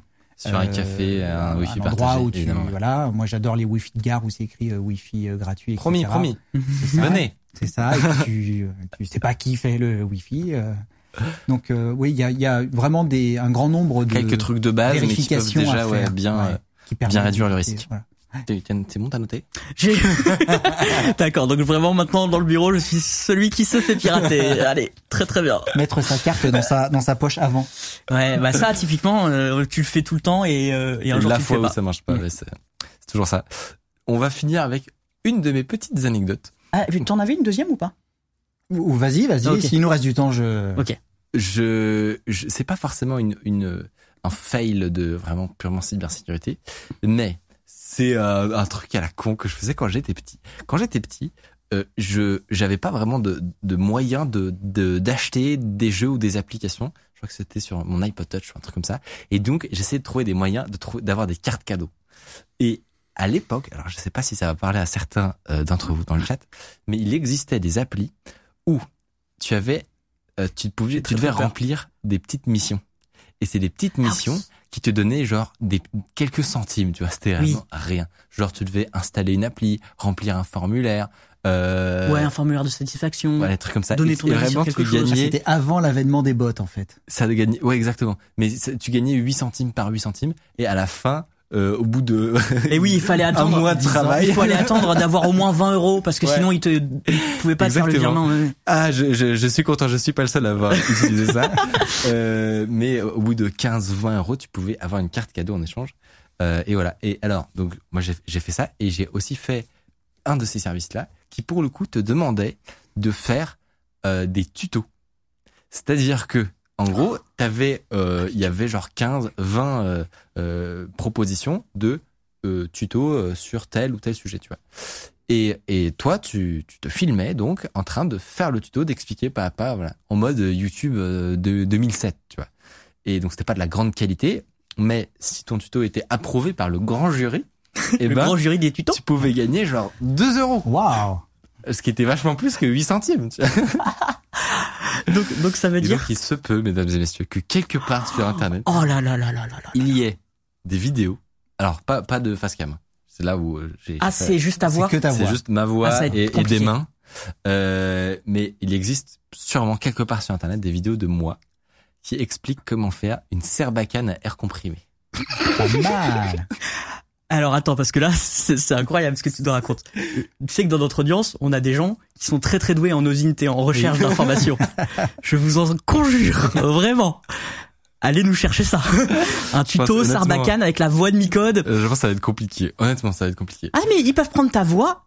Oui, bah ça, ce serait incroyable Non, que ça soit celui-là. J'ai eu peur. là. Je suis très très peur aussi. Non non mais Attends, attends, attends, mais c'est non non. Non non mais ça peut. Vous ça- allez enlever l'intérieur de votre effaceur à l'aide du couteau, comme ceci. c'est pas moi. Hein. Non non non c'est c'est pas c'est pas Mick. Il a un doute. J'ai un doute. Non mais j'adore, c'est Parce que t'as un doute quand non, même. mais tu sais pourquoi j'ai un doute? Parce que vraiment, le ciseau, l'effaceur et le, le critérium, je les ai déjà eu. Oui, enfin après, bon. Oui. À l'école, on a tous plus ou moins eu ça. Bon, bah, on va on va double On checker va faire un après. double mais- check. ouais. Il est pas bien. Je vois, je vois la petite goutte de sueur sur sa tête qui est en mode. Euh, attends, il a pas pu trouver en trois secondes Non, quand même. J'y crois pas trop. Bon, on verra avec. Bon, on connaît, on connaît la recherche inversée sur les images. Oui, il Mais faudrait alors, sur- trouver sur la l'équivalent voix. de la voix. De Ouais, moi à 10 ans, Ouais. ça va être compliqué. Mais il y a beaucoup de, de voix de toi sur internet, donc tu peux faire peut-être des comparaisons. Non? Bah, moi, je, je demande à confiant ou voir. pas, Benoît? De Ah, la R&D. moi, moi, je suis confiant. Ouais, je, je pense que, je pense que dans le chat, euh, Non, mais c'est peut-être ça. hein. Non, mais il y a pas 90 000 vues, non, c'est pas. Utile TV, ça pourrait être ça. Mais c'est possible. hein. la qualité me semble bonne. Mais, Quand même. mais en fait, je Pour reconnais. toi, c'est- la même texte. Euh, un petit quelque chose en plastique au milieu qu'il faudra garder. Mais c'est pas ta voix, ça. Mais Voilà, vous avez, vous avez votre effaceur vide. Attends, c'est- il a pas pu trouver aussi au facilement. Vous allez prendre votre critérium mais surtout, il y a 90 000 vues. et enlever cette Mais c'est partie-là. six, non, mais je te jure. garderez pour la suite. Vous allez pouvoir enlever Attends, il y a pas un Ça détail 2000. y a- dont tu te rappelles où tu pourrais être fait- sûr. Genre, t'avais un pinceau? J'ai ce pinceau, j'ai le critérium, j'ai l'effaceur. C'est oui, c'est exactement le même ciseau que j'avais sur ma table quand j'étais psy. Donc tu savais pas qu'il y avait 90 000 vues sur ton Non. tuto?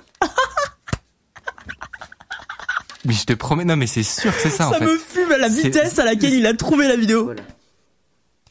Mais c'est, surtout c'est vraiment la même texture de mon bureau, mais pour la. Est-ce que tu peux montrer les commentaires Est-ce que personne Ah non, il y a pas de commentaires. Ok.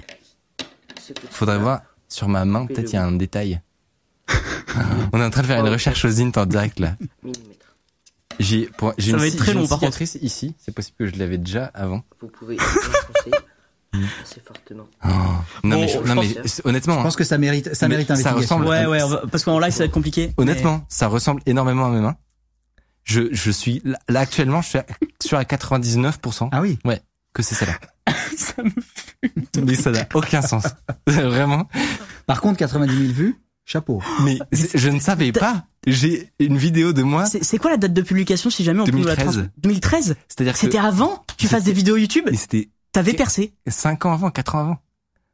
C'est incroyable. Ouais, il faut. se passe Bon, ce soir. ok, bon. Bon, Mais vérifier, On hein, parce que vérifier, là, vérifier celle-là, parce que là, euh, si c'est faux, on va être très déçus. Ouais. mais, euh, Mais ouais bon. Bah, non mais je- je- j'en suis encore tout décoiffé. Euh, Est-ce que tu on veut clore en- avec une anecdote courte finale de de ta part sur une, un petit truc honteux avant de, avant de nous quitter, que tu sois remplacé par. Ok, euh, courte. euh, je, je vois laquelle. Euh, J'ai du contrôle parental euh, sur un téléphone que je partage entre plusieurs enfants à la maison, deux pour être exact, il y en a pas plus. Et euh, euh, j'étais en vacances et pour une raison qui, qui est le, le passage entre deux comptes sur le téléphone, euh, mes parents qui gardaient les enfants m'appellent, ma mère m'appelle et me dit voilà comment on fait, hein. et, et et, et je lui dis bah il faut que tu rentres un code et ça va te donner à toi l'accès adulte pour pouvoir changer le, le profil. Et il se trouve qu'à côté, il y avait euh, Juliette, qui a 7 ans, et euh, que ma mère tient son téléphone en gros comme ça, et, et qui en fait, elle, elle, elle pense que Juliette va l'aider, parce qu'elle s'y connaît un petit peu mieux Hmm. que, que ma mère. Et du coup, moi, je lui donne le code pour déverrouiller l'accès parental, donc le code master, euh, pour déverrouiller l'accès. Et, euh, et quelques jours plus tard, euh, je lui ai dit, ok, bah, au fait, merci pour le code, c'est génial. Euh, Ah, j'allais te demander. Open bar, open bar sur le contrôle parental. Ah oui, donc elle l'a À 7 avoué. ans. Elle a, elle a avoué, elle a avoué. À 7 ans. Ouais. Donc j'attends la suite là. Quand je vais devoir euh, mettre du contrôle du vrai contrôle parental sur les PC à la maison. Mais moi, ce qui m'impressionne, c'est que à 7 ans, elles sont en mesure d'aller euh, unlock le truc sans problème. Ah mais je- Euh, bon level, bon level. Il y a, euh, voilà. on- ok. Incroyable. On a Ok, ok, ok. Très bien. Euh, sur ce, je te remercie énormément de, de, de cette euh, émission ensemble. Merci également donc à AS7 de nous avoir soutenus aujourd'hui.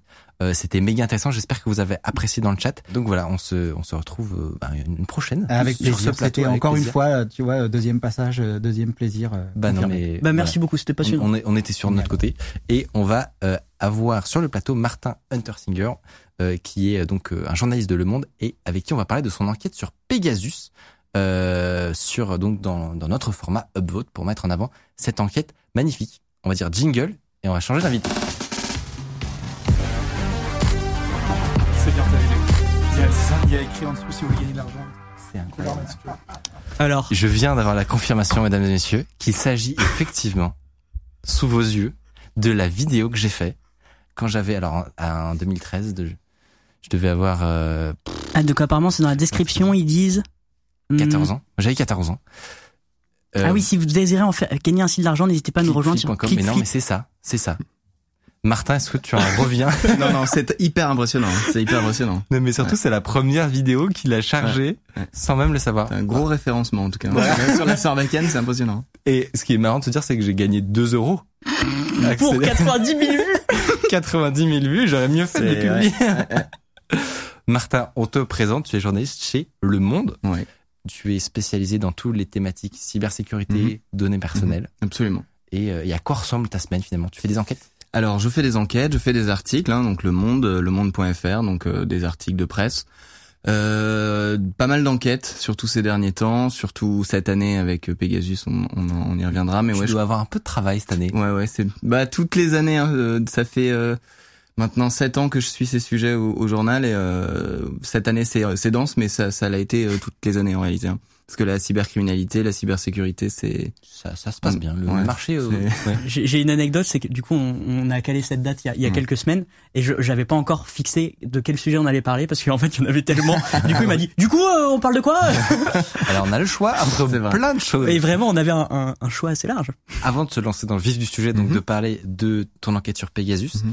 Euh, il y a une petite anecdote marrante que les gens Ah oui. savent pas forcément. la l'origin story. Exactement. Je la, je la connais pas moi. Comment est-ce vas voir, elle est que on super. s'est rencontré avec Martin Ouais. Je n'en ai aucune idée.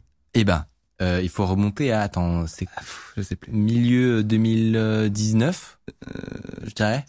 Ouais, Je crois, voilà. Euh, au moment Covid, où, c'est sûr. voilà, au moment où on sort euh, la première vidéo de notre enquête sur euh, le, le- les mafias de l'île Maurice Oui. et les arnaques au tech support. Mhm. Et à ce moment, alors on avait déjà parlé un petit peu avant, je crois. Ouais. On- je on sais plus parlé, sur quoi, mais de Ouais. manière euh, voilà. On avait échangé de façon euh, informelle et au moment de publier ça, on se rend compte Mhm. que chacun de notre côté, sans Enfin, faire exprès, Je me rends Ouais, compte compte que qu'on est en fait sur le même sujet ou pas le même sujet vrai. exactement mais la même thématique ouais en fait ce qui se passe c'est que euh, je commence à enquêter sur la, la- la- les, les arnaques au support au faux support informatique à l'île Maurice et à un moment sur Instagram Ah je oui vois donc même le lieu était commun. C'était ah oui, oui, oui, oui, oui. Euh, je vois euh, Micode qui partage une story depuis l'île Maurice et je me dis ah non quand même c'est pas possible non non c'est pas possible et tout et donc je lui envoie un message un peu cryptique euh, en mode en, en lui donnant juste le nom de la boîte sur laquelle je- je- j'enquêtais. Et je me suis dit, s'il fait la même enquête, ça va- va, il va tout les de suite, connaître ça va tout de Ouais. suite, il va les connaître. Et je me souviens, tu m'as répondu genre Non. pourquoi, de quoi tu me Non, parles j'ai j'ai pas vu le lien. ouais. Donc je me dis, c'est bon, en fait, il est juste en vacances à l'île Maurice, comme tous les gens qui vont à l'île Maurice. Euh, il se passe deux mois, donc moi je, com- je commence à finaliser mon enquête, euh, j'étais dans l'écriture et tout, et là je vois la première vidéo, et là je me dis, mais non, mais c'est un truc de malade, c'est fou. Et en fait, donc je, je me dis, putain, fais chier quoi, je me suis fait griller.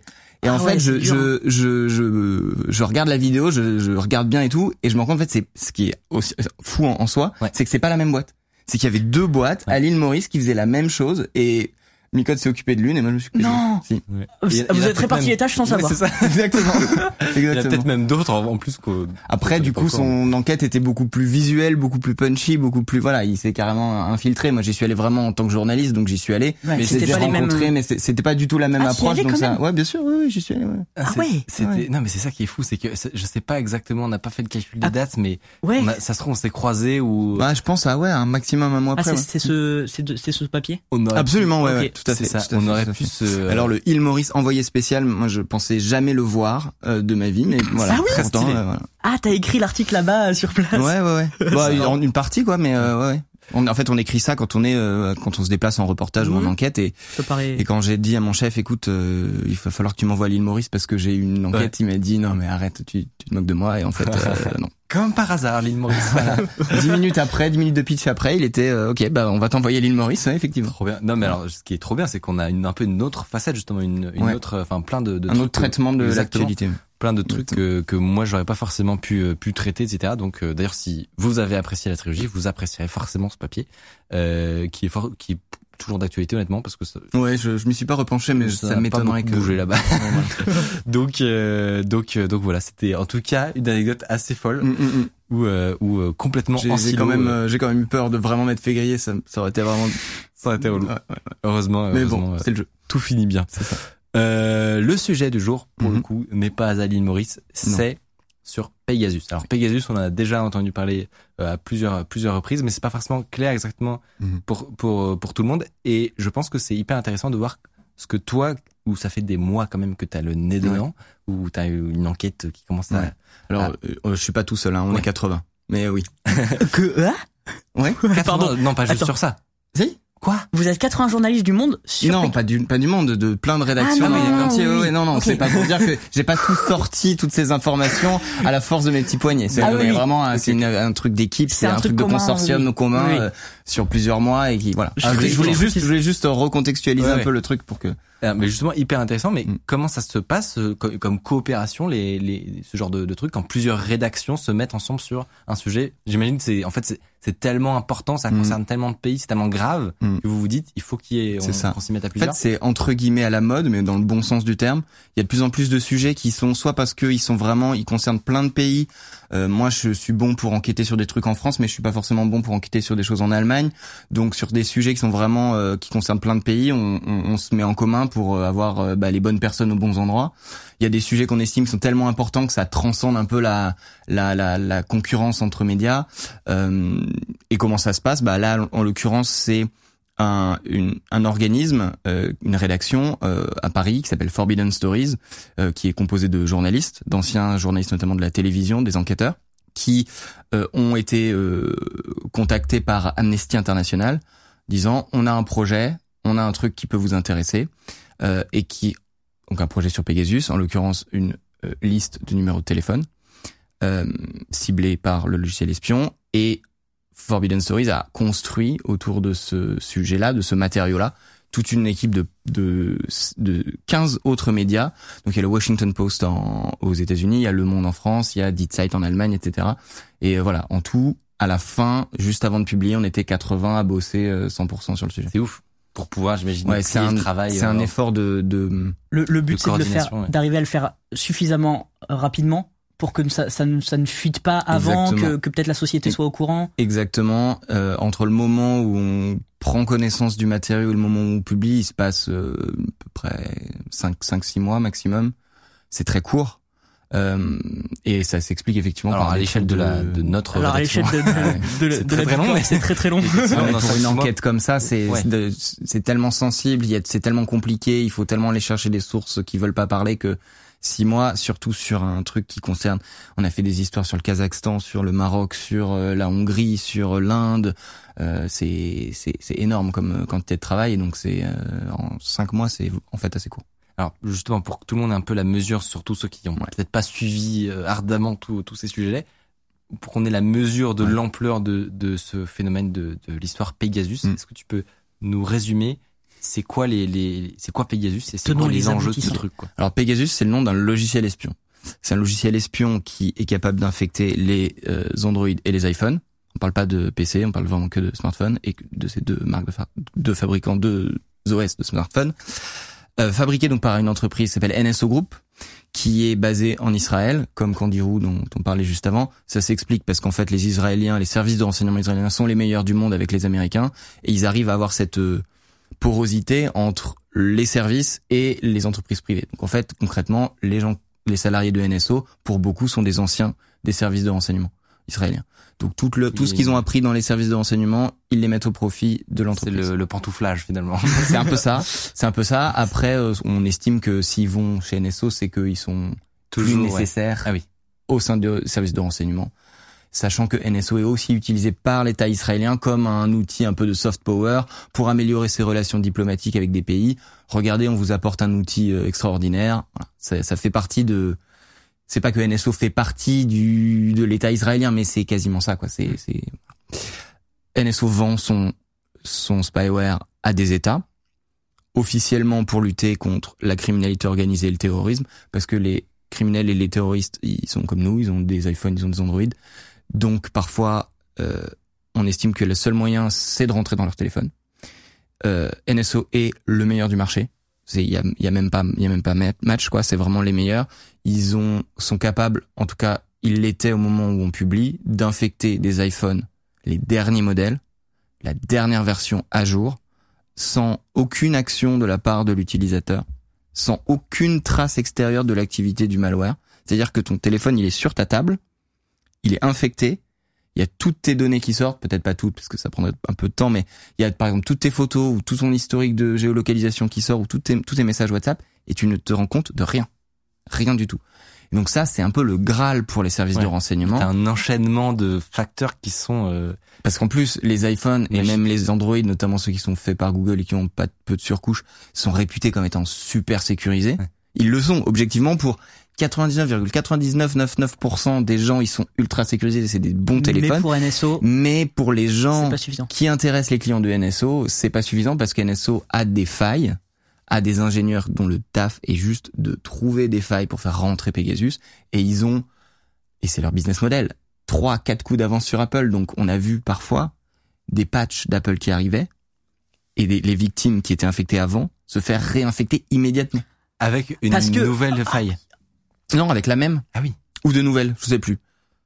Euh, Mais tu veux dire qu'en gros ils ont ils- En gros, ils ils ont, ils ils ont ont de des vecteurs d'infection en Ils- marche. oui. Même en fait, a c'est une- c'est ça qui, c'est parce que c'est ça qu'ils vendent au service de renseignement. C'est la capacité de rentrer dans n'importe quel téléphone.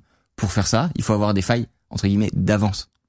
Et notamment, ça c'est un peu technique, mais et notamment parce que pour étudier le fonctionnement d'un iPhone, bah si toi tu prends ton iPhone, euh, tu t'as pas accès au code source, donc Ouais. il faut arriver à le jailbreaker pour étudier le code d'Apple. Donc ils ont même des vues, des vulnérabilités pour créer des vulnérabilités. C'est-à-dire que, Ah ouais. c'est-à-dire que pour ne serait-ce que commencer l'étude de l'appareil Mm. et à terme y trouver peut-être Bah, des pour failles, faire il faut déjà des failles en fait. En fait, pour pour étudier de manière suffisamment fine le- le- les détails du code d'Apple, pour Qui- trouver qui des failles, accessible, qui n'est pas accessible par définition, euh, il faut euh, pouvoir jailbreaker le téléphone. Et ça, euh, c'est de plus en plus difficile de jailbreaker les iPhones. Ça l'était peut-être euh, facile euh, il y a quelques années, mais là, ça commence à devenir un peu compliqué. Donc, ils ont même euh, des failles pour. Enfin, c'est vraiment le cœur de leur euh, de leur business. Quatre- pff, sur, euh, j'ai plus les chiffres en tête, mais ça doit être 60% de, de leurs employés sont des ingénieurs, des codeurs, des, vont faire de la des- qui vont faire de la recherche et développement, recherche de vulnérabilité. Et ensuite, une fois que tu as trouvé la vulnérabilité, il faut trouver comment l'exploiter parce que tu peux Oui. trouver un défaut dans le code entre ça et avoir le, le malware qui tourne sur le téléphone sans faire de traces, sans faire crasher toutes les applications. C'est encore euh, C'est pour le coup, c'est vrai, c'est de l'ingénierie. C'est Mm. ça qui, est, qui les différencie aussi de la plupart des chercheurs en sécurité euh, euh, qui, qui vont travailler pour euh, euh, bon là, bon, on mentionnait BZN notamment, ils font ça. Ils, très souvent, ils s'arrêtent au moment où ils trouvent un bug, où ils, Ils trouvent la faille. ouais. Et voilà, ils font, ils font leur reporting, Mhm. etc. Mais là, il y a toute la suite en fait. C'est comment on, on fait en sorte de, de pouvoir rester persistant, j'imagine, Ouais. d'être pas détecté. Alors il se par- trouve que la persistance c'est un peu leur euh, comment dire leur euh, leur leur leur point faible, c'est-à-dire que ils, ils ont du mal à rester vraiment très longtemps. En tout cas, c'est ce que les les notamment et d'ailleurs j'en profite pour leur rendre hommage, c'est les l'équipe d'Amnesty International, les geeks d'Amnesty International, le Security Lab euh, avec qui on a travaillé et qui sont en gros à l'origine de toutes les découvertes techniques euh, du du, du Et ils ont projet. fait un, un outil pour savoir si on, Absolument. il y avait Pegasus sur un téléphone. Parce qu'en fait- ils l'ont ils l'ont rendu public. Ouais, absolument. En fait, ils sont arrivés à trouver des ce qu'on appelle des marqueurs techniques, c'est-à-dire des des traces. Euh, parce que ça qui est fou aussi, c'est qu'en fait Pegasus, personne n'a jamais vu. On- Personne n'a jamais mis la main sur le malware. C'est-à-dire qu'on en parle et tout, mais personne n'a jamais eu entre les mains le code de Pegasus. Tout ce qu'on a, entre guillemets, tout ce qu'on a, mais ça, ça suffit quand même. Enfin, c'est déjà énorme. C'est les traces que laisse Pegasus sur le téléphone, et notamment toutes les toutes les toutes les étapes qui mènent au déclenchement, à l'exploitation de la vulnérabilité. Donc ça, Amnesty International, grâce à un travail qu'ils mènent depuis dix ans, ils sont en- ils sont avec euh, le Citizen Lab que vous avez mentionné aussi tout à l'heure. Euh, ils sont vraiment à la pointe de ce, ce travail-là. Euh, on avait réussi à trouver des, des, des choses à chercher en fait, parce que pour ce genre de d'enquête, il faut avoir des choses à chercher. Et donc c'est grâce à eux qu'on a trouvé les euh, qu'on a pu identifier notamment des, des victimes de, de Pegasus. Alors j'ai énormément de questions qui qui, euh, qui nous parviennent. On va essayer d'en sélectionner un maximum. Euh, première hyper intéressante. Quand tu fais ce genre d'enquête, tu mentionnais le fait que vous travaillez à beaucoup, vous êtes Mm. 80 pendant des mois. Il faut éviter que Mm. ça ça fuite de n'importe quelle manière pour pas que l'entreprise, bon, on sait jamais, puisse puisse euh, profiter pour faire des Oui, et puis cacher pas que les des choses. les services euh, israéliens, les services américains. mine de rien. En, ouais, en face de toi, Il y a des il y a du monde. voilà, il y a du monde euh, potentiellement qui a pas envie que ça sorte, etc. Mm. Comment tu fais toi pour te pour te protéger, pour protéger les informations Euh, J'imagine que vous, a- vous avez des bonnes pratiques, mais Mm. tu utilises un, un téléphone jetable? Alors, je suis désolé, mais je vais vraiment pas pouvoir répondre à cette question. Ouais. Mais Non, mais tu. Euh, juste dire qu'effectivement, on n'est pas stupide. On n'a pas utilisé nos iPhones. Euh, voilà. Ben voilà. en fait, Et moi, c'est tout. Honnêtement, c'est. Non, compréhensible. non, mais euh, honnêtement, on comprend tout à fait. J'ai j'ai lu un article très récemment, je crois que c'est, il me semble, que c'est le Citizen Lab, comme quoi il y a un, il y a un journaliste euh, américain Ouais. qui, euh, on a découvert qu'il avait été infecté par Ouais, Pegasus parce Plusieurs que, fois même. Ouais, bah tu peux peut-être nous en parler, mais Bah, parce qu'il a ouais. enquêté sur des précédents euh, Ouais. hacking. Bah oui, c'est une des. Alors c'est pas une de nos révélations entre guillemets du, du groupe euh, dont j'ai fait partie, mais c'est c'est arrivé juste après. Effectivement, un journaliste qui s'appelle Ben Hubbard Voilà. dans le de mémoire, c'est ça, euh, qui euh, non seulement avait été piraté auparavant, a enquêté là-dessus, et cette enquête lui a valu d'être réinfecté. Et d'où ma question. Ouais. Est-ce que euh, vous posez la question parfois maintenant que tu as enquêté sur Ouais. Pegasus, de se dire potentiellement je suis une cible et co- co- comment je fais pour deal avec ça, avec euh, comment comment je fais pour m'endormir le soir. C'est affreux. Objectivement, c'est affreux parce que on se rend compte en, en bossant sur ce genre de sujet qu'en fait nos euh, nos, nos iPhones, nos téléphones sont, sont, sont sont- des gruyères. oui, sont des gruyères, mais c'est surtout sont toujours avec nous et on en a une utilité folle et on peut pas vraiment s'en passer professionnellement, personnellement. Et du coup, c'est vrai que le poison de la suspicion et du, du, du- de la méfiance s'instille tout de suite et, et c'est hyper compliqué. Et ce serait que au niveau personnel, ça irait, mais là, on se dit en fait, je peux, je peux, si si je fais pas gaffe, si euh, on commence à discuter d'un truc alors qu'on a laissé le téléphone à proximité même éteint, bah en fait, ça peut mettre des gens en danger. Et ça, c'est pas une manière dont les journalistes devraient travailler. En fait, c'est, c'est, on le fait parce qu'on est obligé, mais en fait, dans un monde idéal, ça ne devrait pas arriver. Et ça arrive. Pourquoi? Parce que le, le ce, ce logiciel, qui est soi-disant vendu pour des causes que personne ici ne remet en cause, la lutte contre le terrorisme, la lutte contre le- la criminalité organisée, est en fait complètement dévoyé par les clients de NSO euh, pour viser des journalistes. Euh, Il y a plusieurs journalistes en France, des journalistes de Mediapart qui ont été infectés par euh, Mm. Pegasus. Euh, Il y, a, y a des journalistes marocains qui ont été infectés par Pegasus. Il y a des défenseurs des droits de l'homme, des avocats. Ça, jamais de la vie, c'est dans censé être l'utilité. Mm. C'est censé arriver, c'est censé être l'utilité de Pegasus. Pourtant, et alors même que Pegasus jure que euh, ils contrôlent, ils, ils enquêtent, c'est depuis euh, dix ans que cette entreprise existe. Ça fait dix ans que son outil est utilisé pour faire n'importe quoi et, et surtout pour faire des choses qui ne sont pas censées arriver. euh, justement sur sur ça, sur la typologie un petit Mhm. peu des, des des clients, des personnes qui déclenchent ces attaques. On sait aujourd'hui quelles euh, quelles entités achètent Pegasus. Alors, nous, dans notre projet, on s'est penché sur une dizaine de clients. Euh, certains sont des démocraties. Je dis démocratie avec des guillemets parce que, euh, par exemple, la Hongrie de Viktor Orban, euh, ça fait quelques années qu'elle est en train de glisser peu à peu vers euh, autre chose que la démocratie. L'Inde, pareil, sous Narendra Modi, euh, l'Inde, c'est quasiment, enfin, on dit que c'est souvent que c'est la plus grande démocratie du monde. Euh, demande à un opposant indien si l'Inde est une démocratie, euh, il te rira au nez. Donc c'est des démocraties, euh, voilà, de façade. Donc on peut à la limite envisager que NSO puisse leur vendre. Pourtant, euh, évidemment, euh, la Hongrie a espionné des journalistes, a espionné des activistes. L'Inde a, a mis toute sa, tous ses principaux opposants sur écoute. Donc voilà, il y a ce premier type de client. Le type de client où on pourrait se dire, ok, NSO avait peut-être des raisons et ok, bon, elle s'est fait duper.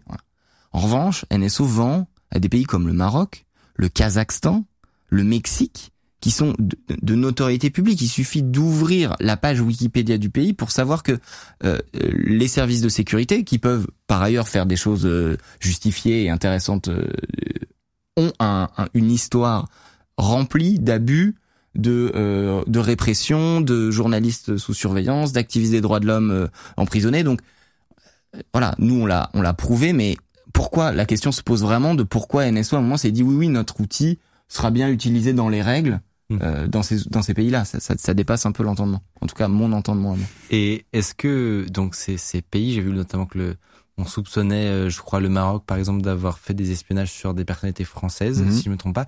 Dans ce Alors, à titre personnel et dans mon journal, on estime que c'est au-delà de la suspicion. Ouais. On a suffisamment de preuves pour l'écrire, on l'a écrit, mais Eh ben c'est par- Voilà. c'est parfait, ça t'engage Très pas. bien. Euh, et donc le dans ce cas-là, le, le d'un point de vue géopolitique, est-ce qu'il y a quelque chose se passe ensuite? C'est-à-dire que Parce que les les parce qu'on a, on a rien entendu, il n'y a pas eu Ouais. de déclaration officielle. il y en a de- eu, mais des, des très très laconiques. où Ouais. La France a, a, a communiqué Ouais. deux minutes et, et après, euh, donc il se, il se passe forcément des choses euh, derrière. Alors oui. Alors déjà, tu as raison de dire c'était laconique, c'était extrêmement laconique. Euh, donc pour rappel, à la fois en France, il y a des infections avérées de journalistes, d'avocats, de militants euh, par le et Maroc. de, et de proches du gouvernement. J'y viens. et il y a des ciblages. C'est-à-dire, on a la preuve que le, à un moment, le client euh, euh, marocain de Pegasus s'est dit, je vais rentrer le numéro dans le système en vue d'un potentiel piratage. On ne sait pas si ce piratage il est allé jusqu'au bout, parce que pour le faire, pour savoir ça, il faut avoir examiné le téléphone. On a pu examiner le téléphone de journaliste, Mais pas de tous. Pas du- mais ouais. pas d'Emmanuel Macron. Euh, Évidemment. donc il y, a- il y a un peu ces deux, ces deux, ces deux choses-là.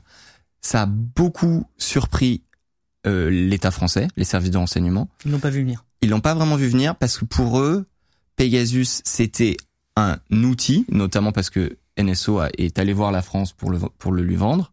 C'était un outil qui pouvait servir à attaquer et à, mais jamais de la vie se sont dit en fait.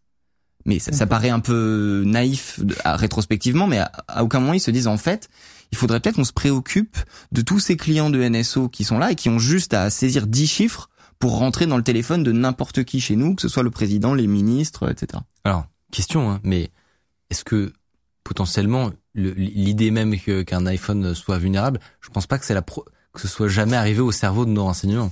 Alors on savait a- déjà hein, que Ouais. NSO était capable de- d'infecter des iPhones. On n'avait pas euh, la preuve que sur vraiment la dernière version d'iOS c'était possible, mais globalement, euh, si t'es un service de contre-espionnage et surtout de contre-espionnage numérique, normalement NSO tu, tu le situes, au moins tu le situes.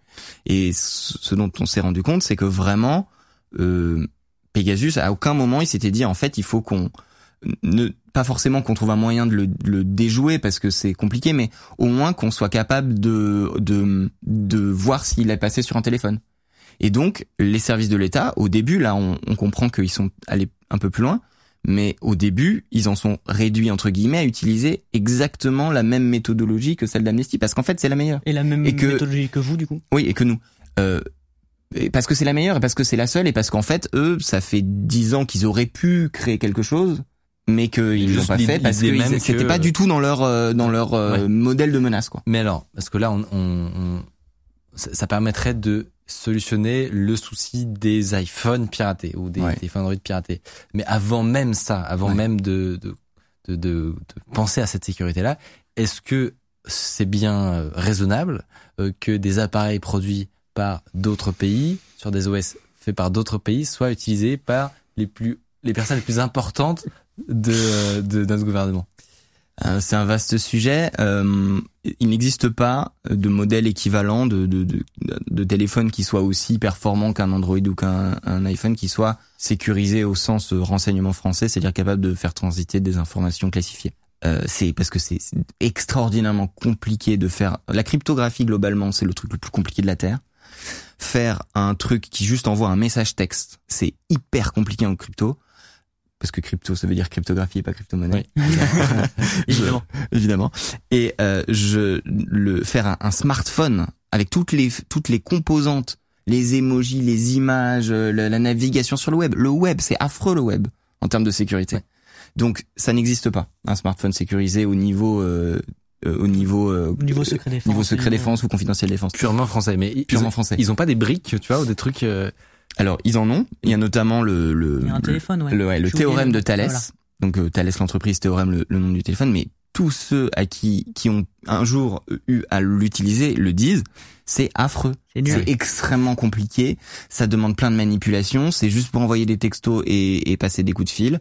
C'est c'est c'est et ça nécessite que un- une personne dédiée avec une mallette et un, tout un système de communication soit en permanence. Et d'ailleurs c'est le cas parce que en fait, s'il se passe quelque chose de très très grave et que le président de la République est à l'autre bout du, de la planète, il doit être capable dans la minute de pouvoir être Ah bah. en, en, en liaison. Voilà. ou c'est pas beau. Être, non, c'est pas, Pas bon du trop tout envie. hein. doit pouvoir être en liaison euh, avec euh, les sous, le sous-marin qui va ordonner une frappe nucléaire, par exemple. Donc ça, ça passe par euh, notamment le terme Thalès. Donc ça existe, mais c'est vraiment juste pour vraiment Pour les cas, cas. hyper spécifiques. Et du coup, il y a- ça n'existe pas. Mais même, euh, je, je sais pas si vous vous souvenez, mais quand Obama arrive au pouvoir, on lui dit ah bah désolé, en fait, vous allez devoir abandonner votre BlackBerry. Et Obama dit mais en fait non, je peux pas abandonner mon Black- BlackBerry, sinon je peux pas travailler, je peux pas être président des États-Unis en fait. C'est mon outil de travail. Quoi. C'est son exactement. Et on peut attendre des, des, des- du personnel politique qu'il soit euh, sécurisé, mais on, on attend aussi d'eux qu'il soit efficace. Et si on leur interdit d'utiliser des iPhones, franchement, euh, c'est comme euh, vous et moi, on sera pas, euh, Plus grand on chose. sera pas, voilà. Donc, en fait, il n'y a pas vraiment de solution. Après, euh, d'une part, ils ont un système maintenant de téléphonie fixe au sein des ministères, au sein des services de renseignement, qui permet de manière totalement transparente, vraiment comme un téléphone fixe normal, d'avoir des conversations confidentielles défense, donc le premier niveau. Donc ça, c'est déjà pas mal. Et surtout, c'est il y a aussi un système de visio euh, type Skype, Euh, mais pour les smartphones, c'est totalement. euh, voilà. Donc, ils ont aussi des consignes extrêmement strictes de qui n'étaient jusqu'à une date assez récente pas du tout appliquées, euh, de laisser les téléphones à l'entrée Oui. des salles de réunion. euh, Il n'y a pas de téléphone dans les conseils de Non. ministre, par exemple. Il y a des Non, non. Ah bah là, là, je pense qu'il y a plus, il n'y aura plus jamais de téléphone euh, portable dans aucune réunion sensible. Ça, c'est. Ça a eu, ça a eu l'avantage de peut-être faire un, Ouais. un bon. J'espère. de- En tout cas, j'espère. Sinon, ça euh, rappelle, voilà. oui. Sinon, rien comment- à faire. Après, on aurait pu dire ça après 2013 et, et les dossiers Snowden, ça n'a pas vrai. forcément évolué non plus. Euh, sur le, le, le sujet de donc de, de ces- tous ces appa- tous ces, ces logiciels, donc tu disais que c'était le meilleur effectivement NSO. On en a parlé d'un Le autre. meilleur ou le pire, ça dépend comment. on- Voilà, c'est ça. Dans sa catégorie. Le plus euh, efficace. plus efficace, on va dire ça. Euh, maintenant que les États-Unis ont mis donc ces euh, outils euh, en liste noire, Ouais. est-ce qu'ils ont un avenir euh, selon toi? Alors là, NSO fait face quand même à un sacré paquet de- d'ennuis. Il y a eu cette mise sur liste noire du département de commerce, qui est pas tellement, moi je l'analyse pas comme un truc qui va l'empêcher de fonctionner, mais c'est vraiment un signal politique. C'est vraiment les États-Unis qui disent, en fait, l'activité de cette entreprise et de Candiru est une menace pour notre sécurité nationale et notre politique étrangère. C'est c'est pas, euh, ça c'est c'est extraordinairement fort. Hmm. Et c'est pas, euh, enfin c'est c'est vraiment, en fait, ces entreprises, elles sont un danger pour les États-Unis.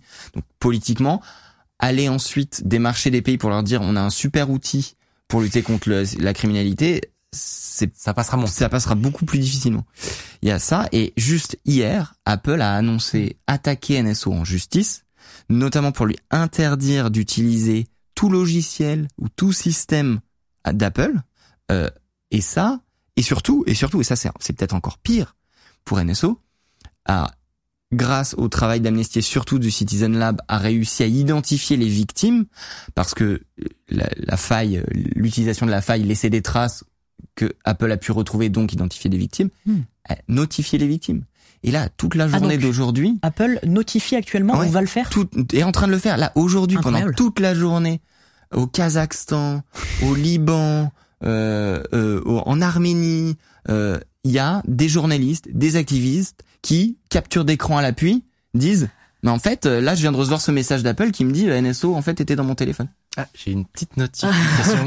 Ah non, c'est en- je, incroyable. Et, Et, et ça mais ça, prouve, une et ça prouve encore, ça prouve encore à quel point cet outil était euh, dévoyé, parce qu'on peut se dire, ok, cet outil, ça, Évidemment. ça pose plein de questions, mais cet outil, il peut être utile dans certains cas. Et d'ailleurs, il y a énormément de pays européens qui l'utilisent. Oui, j'avais Euh, vu l'Espagne euh, de, de y a- je sais pas si tu confirmes. Alors, euh, entre, il y a, il y a plein de pays. Très bien. Euh, euh, quasiment tous les pays européens euh, l'utilisent à plus ou moins grande échelle. Et la France y compris. Alors non, la France ne l'utilise pas, en tout cas de nos informations, c'est recoupé, c'est la France a décidé fin 2020, euh, sachant que un, euh, Pegasus avait une sale réputation et deux, et ça c'est surtout le plus important que un, un, un, un espion français, un militaire français, euh, il, il se méfie de tout ce qui n'est pas français.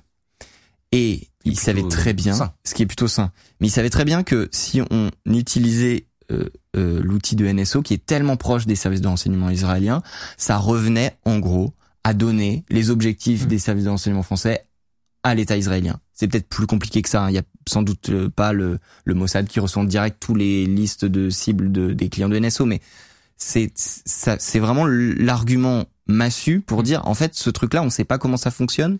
Contrairement à Candirou d'ailleurs, tout est géré par NSO. Il y a aucun aucune partie de l'infrastructure qui est utile, Ouais. qui est gérée par le par le C'est as a service, quoi. C'est exactement les- as a service. Euh, moi, on m'a décrit une, une démo de NSO où c'est vraiment, tu ouvres ton navigateur, Ouais.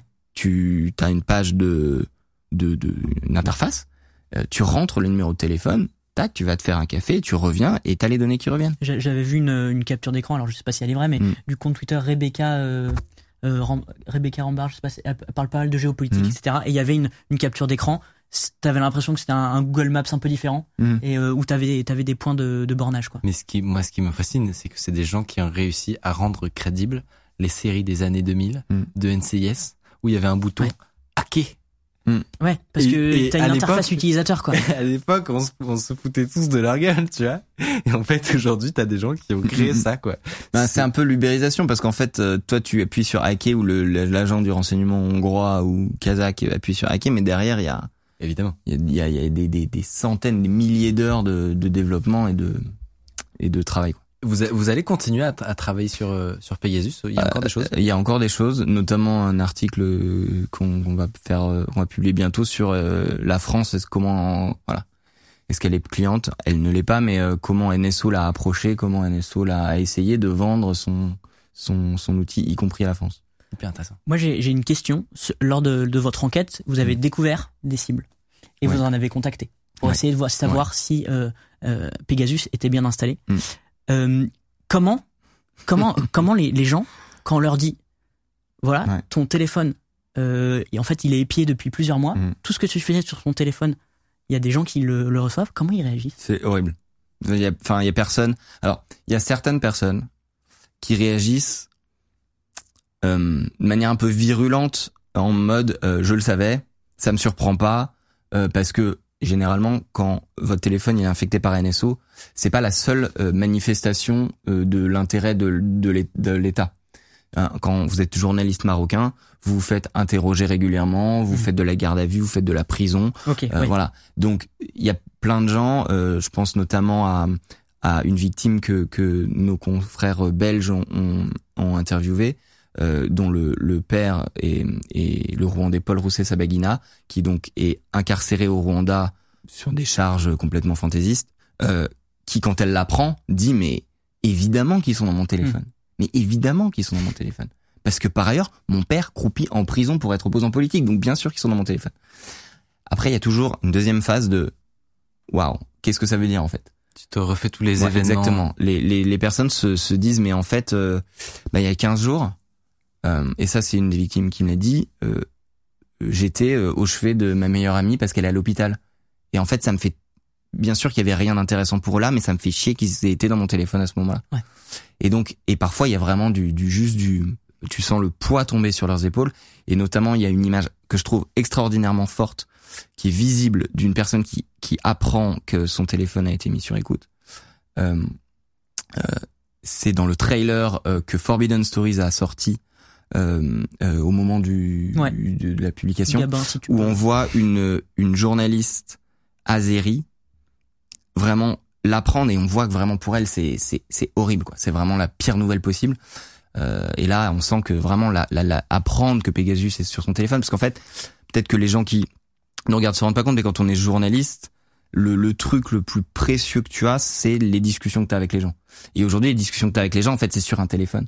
Et euh, le, secret des sources, c'est pas juste un truc euh, mignon ou tu vois une petite mascotte qu'on brandit comme ça. C'est vraiment un truc hyper important qui fait que les gens nous parlent en fait.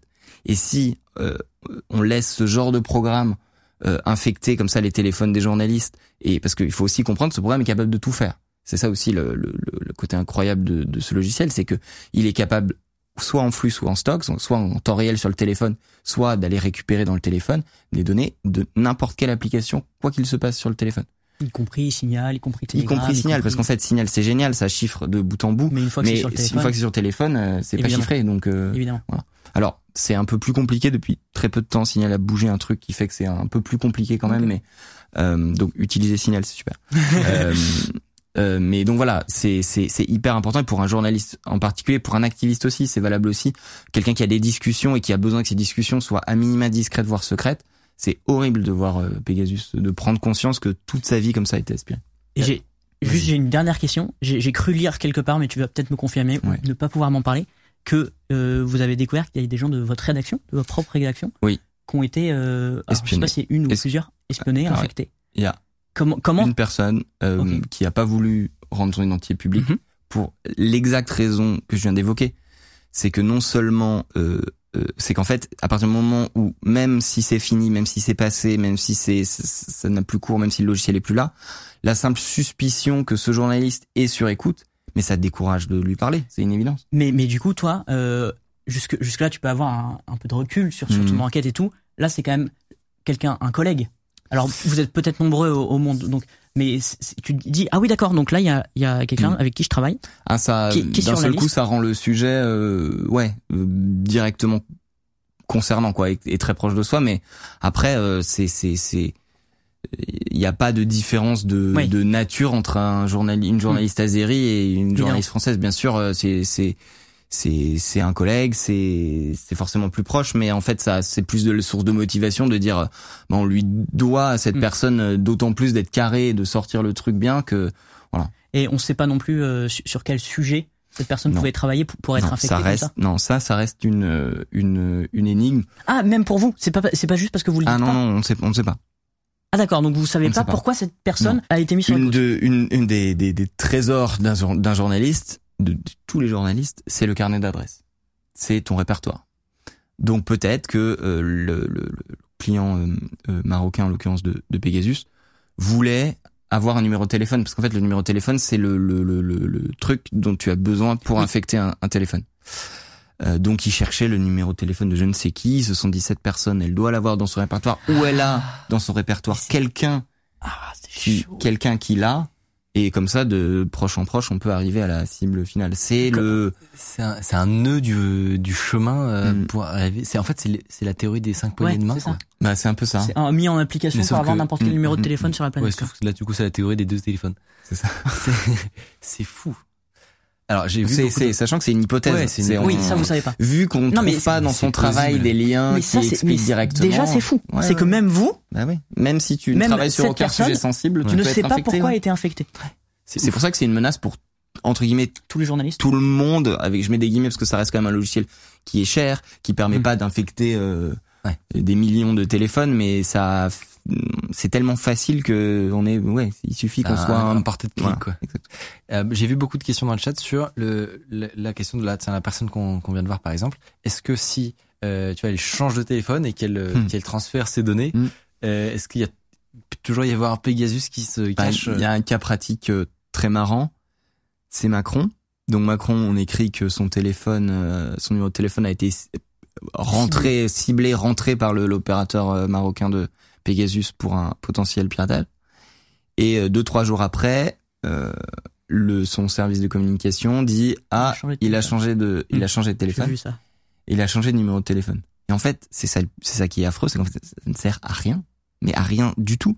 Comme si, euh, confère ce que je viens de dire, comme s'il était difficile à n'importe qui qui dispose de Pegasus de trouver le nouveau numéro de Macron. Macron qui parle, on imagine, à des centaines de personnes par jour. Il suffit Oui, tu juste prends- tu prends les députés de la il- majorité. Il, suffit fini, juste d'aller exactement d'aller dans le téléphone de Richard Ferrand ou de n'importe Oui. quel ministre et ils ont le nouveau téléphone de de Macron mais en 30 secondes, même pas. Voilà. Première chose et deuxième chose, Voilà, le, télé- le question. nouveau téléphone. On sait que NSO est capable de suspecter des téléphones, y compris euh, qui sortent de leur boîte et qui qui ont le dernier iOS euh, installé, donc euh, ça sert non plus à rien. Bah, je te remercie. Très bien. Allez. Très rassurante.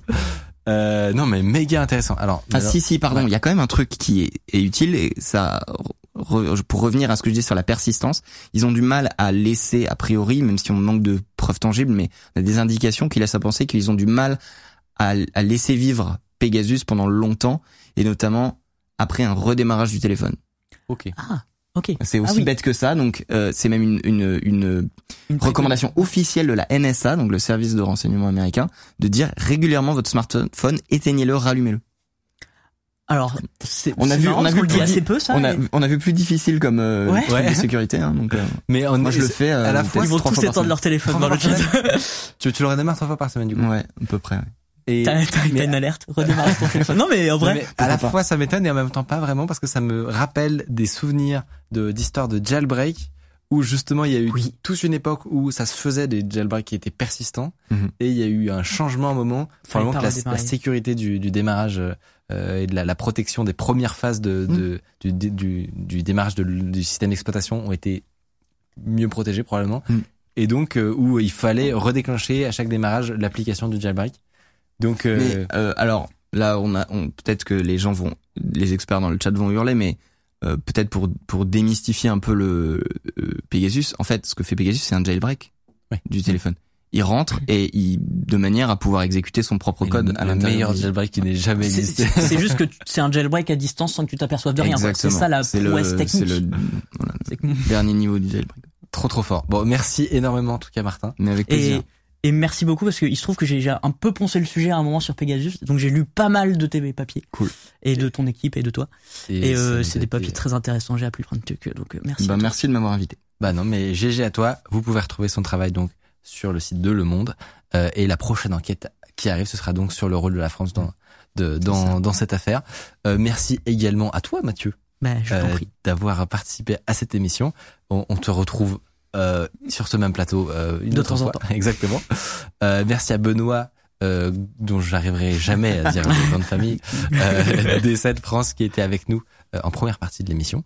Euh, N'hésitez pas, on a fait aussi passer des, des articles sur leur... Ils ont un blog qui est assez fourni aussi, donc Ouais, il- est cool, en vrai. ils- et surtout ils, ils vont vraiment dans le détail. Vous avez vu, ils rentrent dans la technique pour les plus techos que euh, qu'on a qu'on a chez nous. Et, euh, et voilà, merci également à S7 d'avoir été notre partenaire aujourd'hui. Je vous remercie de nous avoir suivis. N'hésitez pas, je sais qu'on n'a pas on a, on a que des invités incroyables aujourd'hui. et on n'a pas le temps de poser toutes les questions, donc euh, on, on les note pour des pour des prochaines fois potentiellement. Euh, et voilà, sinon on se retrouve sur YouTube. Vous aurez euh, tout ou partie de, de ce live suivant ce que vous avez raté. Euh, donc vous pouvez vous abonner à la chaîne d'Underscore. Euh, je vous euh, je vous dis à la semaine prochaine pour la prochaine émission. Et sur ce, très bonne soirée à vous. Salut, Salut. salut.